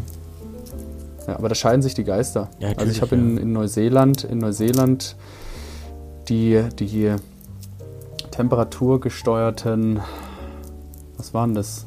Waren das Toneier? Mhm. Betoneier, Betoneier. Und davon Weine probiert von Pyramid Valley, North Canterbury in Neuseeland an der Ostküste. Ein mini kleines Gebiet, was überhaupt nicht auf der Weinkarte ist. Da habe ich das Buch gelesen von Rebecca Gibb. Die ist äh, Master of Wine, meine ich. Und dort habe ich Weine aus dem Holzfass, Grundweine aus dem Holzfass probiert, Grundweine aus dem Stahltank und Grundweine aus dem Betonei. Mhm. Und das war faszinierend. Kannst du kurz beschreiben, was die, also worin die anders waren, wenn du das jetzt noch aufarbeiten kannst gedanklich? Oder ist das jetzt. Äh, Na, die hatten eine andere, eine, an, eine andere Gaumenfülle, also eine etwas intensivere Gaumenfülle, waren dadurch leichter, zarter, cremiger. Natürlich auch über den Hefekontakt bedingt, das muss man natürlich dann schon auch steuern. Mhm. Aber sie haben eine unglaublich natürliche Finesse bekommen. Und da wurde die Fruchtaromatik nicht so in den Vordergrund gehoben wie beim Stahltank. Mhm. Es wurde nicht die, nicht die Komplexität und Integrität des Holzfasses in den Vordergrund gestellt, wie bei manchen Winzern halt ist. Natürlich gibt es Winzer, die das auch anders hinkriegen. Aber ich würde das, das Betonei dann schon irgendwo in der Mitte ansiedeln. Mhm. Von allen Welten das Positive. Und dann natürlich hinten raus so eine, so eine eigenständige Art, die man auch nicht unbedingt mag. Ne? Also dieses, dieses charaktervolle, das manchmal ein bisschen dreckige. Hm. Da, ja, finde ich sehr spannend. Hm. Finde ich eine tolle, tolle, tolle und faszinierende Ausbau, Ausbauart. Und gerade beim Spätburgunder. Spätburgunder und Chardonnay habe ich probiert. Hm. Also ich glaube, die Erlebnisse, Ja, die du dort mitnehmen konntest und dort auch erleben konntest, auch in dieser durchaus langen Zeiten intensiven Vergleichssituation ähm, durch das viele Probieren sind schon, Genau. sind schon unschlagbar. Gibt es ein Weingut, wo du sagst, wenn du eins benennen müsstest, da möchte ich unbedingt noch einmal hin? Also vielleicht hört derjenige es gerade und ähm, gestaltet den nächsten Urlaub. In, in Neuseeland, ich kann Allgemein. jetzt nur von Neuseeland sprechen. Ja, allgemein ein Weingut weltweit, wo du sagst, das möchte ich Weltweit. in meinem Leben noch einmal sehen oder da würde ich mich freuen. Gibt ja viele Weingüter, die dem, also die normalerweise verschlossen sind, aber über alle Grenzen. Ja, Welches wolltest du sehen? also ich finde, ich, würd, ich würde gerne in die Champagne wieder gehen. mhm. Und dann dort zum Beispiel Bilka Salmon mal wieder mal anschauen. Finde ich ganz, ganz, ganz Das wäre dein ganz großer Traum. Der, also jetzt so über von der alles. Geschichte her. Nee, nicht über alles, aber ich verbinde halt mit Frankreich so viel Ja, Emotionalität oder und dann ein mit Weingut, Champagner. also ein einziges Weingut, was du sehen Okay. könntest, wo Dann ich würde jetzt nicht ich- reinkomme. Also um Himmels Willen, wenn es BK ist, ist es um, also ich liebe BK. Nee, nee, dann, dann, würde ich, dann würde ich wahrscheinlich äh, Rippen nehmen in Neuseeland. Okay. Warte mal. Ja. Ja, genau. Am Lake Wanaka. Ja. Und wenn du da hochkommst, hast du diese Konturen Neuseelands, den Kontrast des Lichtes, du hast einen riesen See vor der Nase, ein Weingut, was traditionell noch irgendwie aus Stein gebaut worden ist und das ist, wird ja auch ganz, ganz oft zu den schönsten Weingütern der Welt gewählt. Mhm. Und ich schätze mich sehr, sehr glücklich, das hautnah gesehen zu haben und die Weine probiert zu haben. Sind es Weine, Also die auch jemand. Normales wie ich verstehen kann? Also jemand, der, der nicht so viel mit Wein zu tun hat? Ja, Okay. ja. Sind es Weine, die man verschenken kann? Also findest du, Weine ist, Wein ist ein, ein gutes Geschenk? Hättest du diesen Wein als äh, Mitbringsel für mich, für deine Familie auserkoren? Oder machst du so, also du hast schon gesagt, ihr schenkt gerne Wein. Aber findest du das grundsätzlich toll, Wein zu verschenken? Ich finde es toll und gleichzeitig schwierig. Wenn man die Person sehen Also muss? ich, du hast. nee, weil man mit denen auch noch anstoßen muss. nee, ich, ich finde es insofern schwierig, weil halt der, der, der Geschmack, den Geschmack zu treffen, selbst bei der Familie manchmal etwas schwierig ist. Mhm. Und weil einfach die unbewussten Weintrinker tatsächlich auch die Menschen sind. Und das, das finde ich ja so spannend an der Weinkulturbar. Das sind die Menschen, die so unbedacht daran gehen und schon eine gewisse, schon einen gewissen Geschmack haben, aber sich auch immer begeistern lassen. Und witzigerweise, ironischerweise kannst du da auch gleichzeitig so dermaßen daneben greifen, dass du dir gedacht hast, ach sch- scheiße, hätte ich nur die Flasche doch nicht rausgeholt. Weil es so ambivalent ist dann auch in den Entscheidungen. Und dann Wein zu verschenken an zum Beispiel meine Familie ist eine Herausforderung. Und deswegen mache ich es meistens nicht. Ich, mach mal, ich nehme meistens Weine mit, die, für die ich mich begeistert, die ich denke passen zum Weihnachtsessen zum Beispiel. Und dann erkläre ich die. Und dann versuche ich mit meiner Begeisterung dahin zu arbeiten. Und das passt meistens besser, als wenn ich jetzt einfach sage, hey, das könnt dir schmecken, hier schenke ich dir. Aber da muss man am Tisch sitzen, ne? Also wenn du jetzt ungeliebte Familienmitglieder da hast, die du an Weihnachten einmal siehst, dann wird es halt schwierig. Und um auf das Weingut zurückzukommen, es gibt eine uralte Rebsorte, die heißt Osteiner. Die macht, die macht das Weingut Rippen. Und die ist tatsächlich auch, es ist ein Wein für jedermann. Für jedermann, für jede Frau, für jede Tageszeit. Vielleicht auch nach dem Frühstück oder vielleicht auch vor dem Frühstück, obwohl ich das ja normalerweise nicht mache. Also allgemein vom Weingut, von den Weinen her, ist es einfach ein sehr, sehr stimmiges Konzept Schön. dort. Ich hoffe, dass, für jedermann, ähm, ne? dass Für alle. Die, die Weinkulturbahn ein stimmiges Konzept ist, bleibt, dich weiterhin begeistert. Wir haben jetzt echt 2 Stunden 30 auf der Uhr. Ja, Irre. wir haben zu lang. Nee, zu, zu lang geht gar nicht. Also es sind nicht ganz 2.30, es sind 2.19, aber bis wir unser, äh, 2.19, ähm, unsere ja. herzliche Verabschiedung hier finden, da sind wir wahrscheinlich bei 3.50. Ähm, Vielleicht, vielleicht setzt man das in kleinen Brocken den Menschen vor. kann ja jeder, das ist Mit Vor verschiedenen Vor Teilen. Vorteil für einen Podcast ist ja, dass jeder für sich selber Ja. entscheiden kann, wann er es hören Ja. möchte oder wann er ins Auto ein- oder aussteigt oder ob er noch eine extra Runde fährt. Ähm, nicht nur nach Berlin, sondern weiter nach Hamburg fährt, je nachdem, wovon man kommt.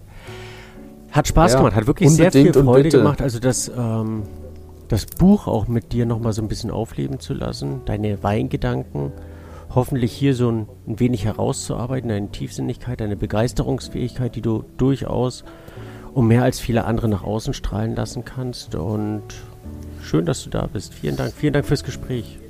Vielen, vielen Dank, Silvio. Wirklich, ich habe mich, ich hab mich gigantisch gefreut, als du mich, mich gefragt hast, ob wir das machen wollen. Und dann halt auch jetzt mit dem, mit dem kommenden Projekt, was ich ja auch dir irgendwo verdanke. Zumindest zu einem sehr, sehr großen Anteil. Und es ist einfach eine wunderschöne Idee gewesen. Es wird dieser wundervolle Ort bleiben, der es war. In gewisser Art und Weise, so hoffe ich, Und weiterentwickelt. ich glaube, noch eins eigeninspiriert noch, noch interessanter werden.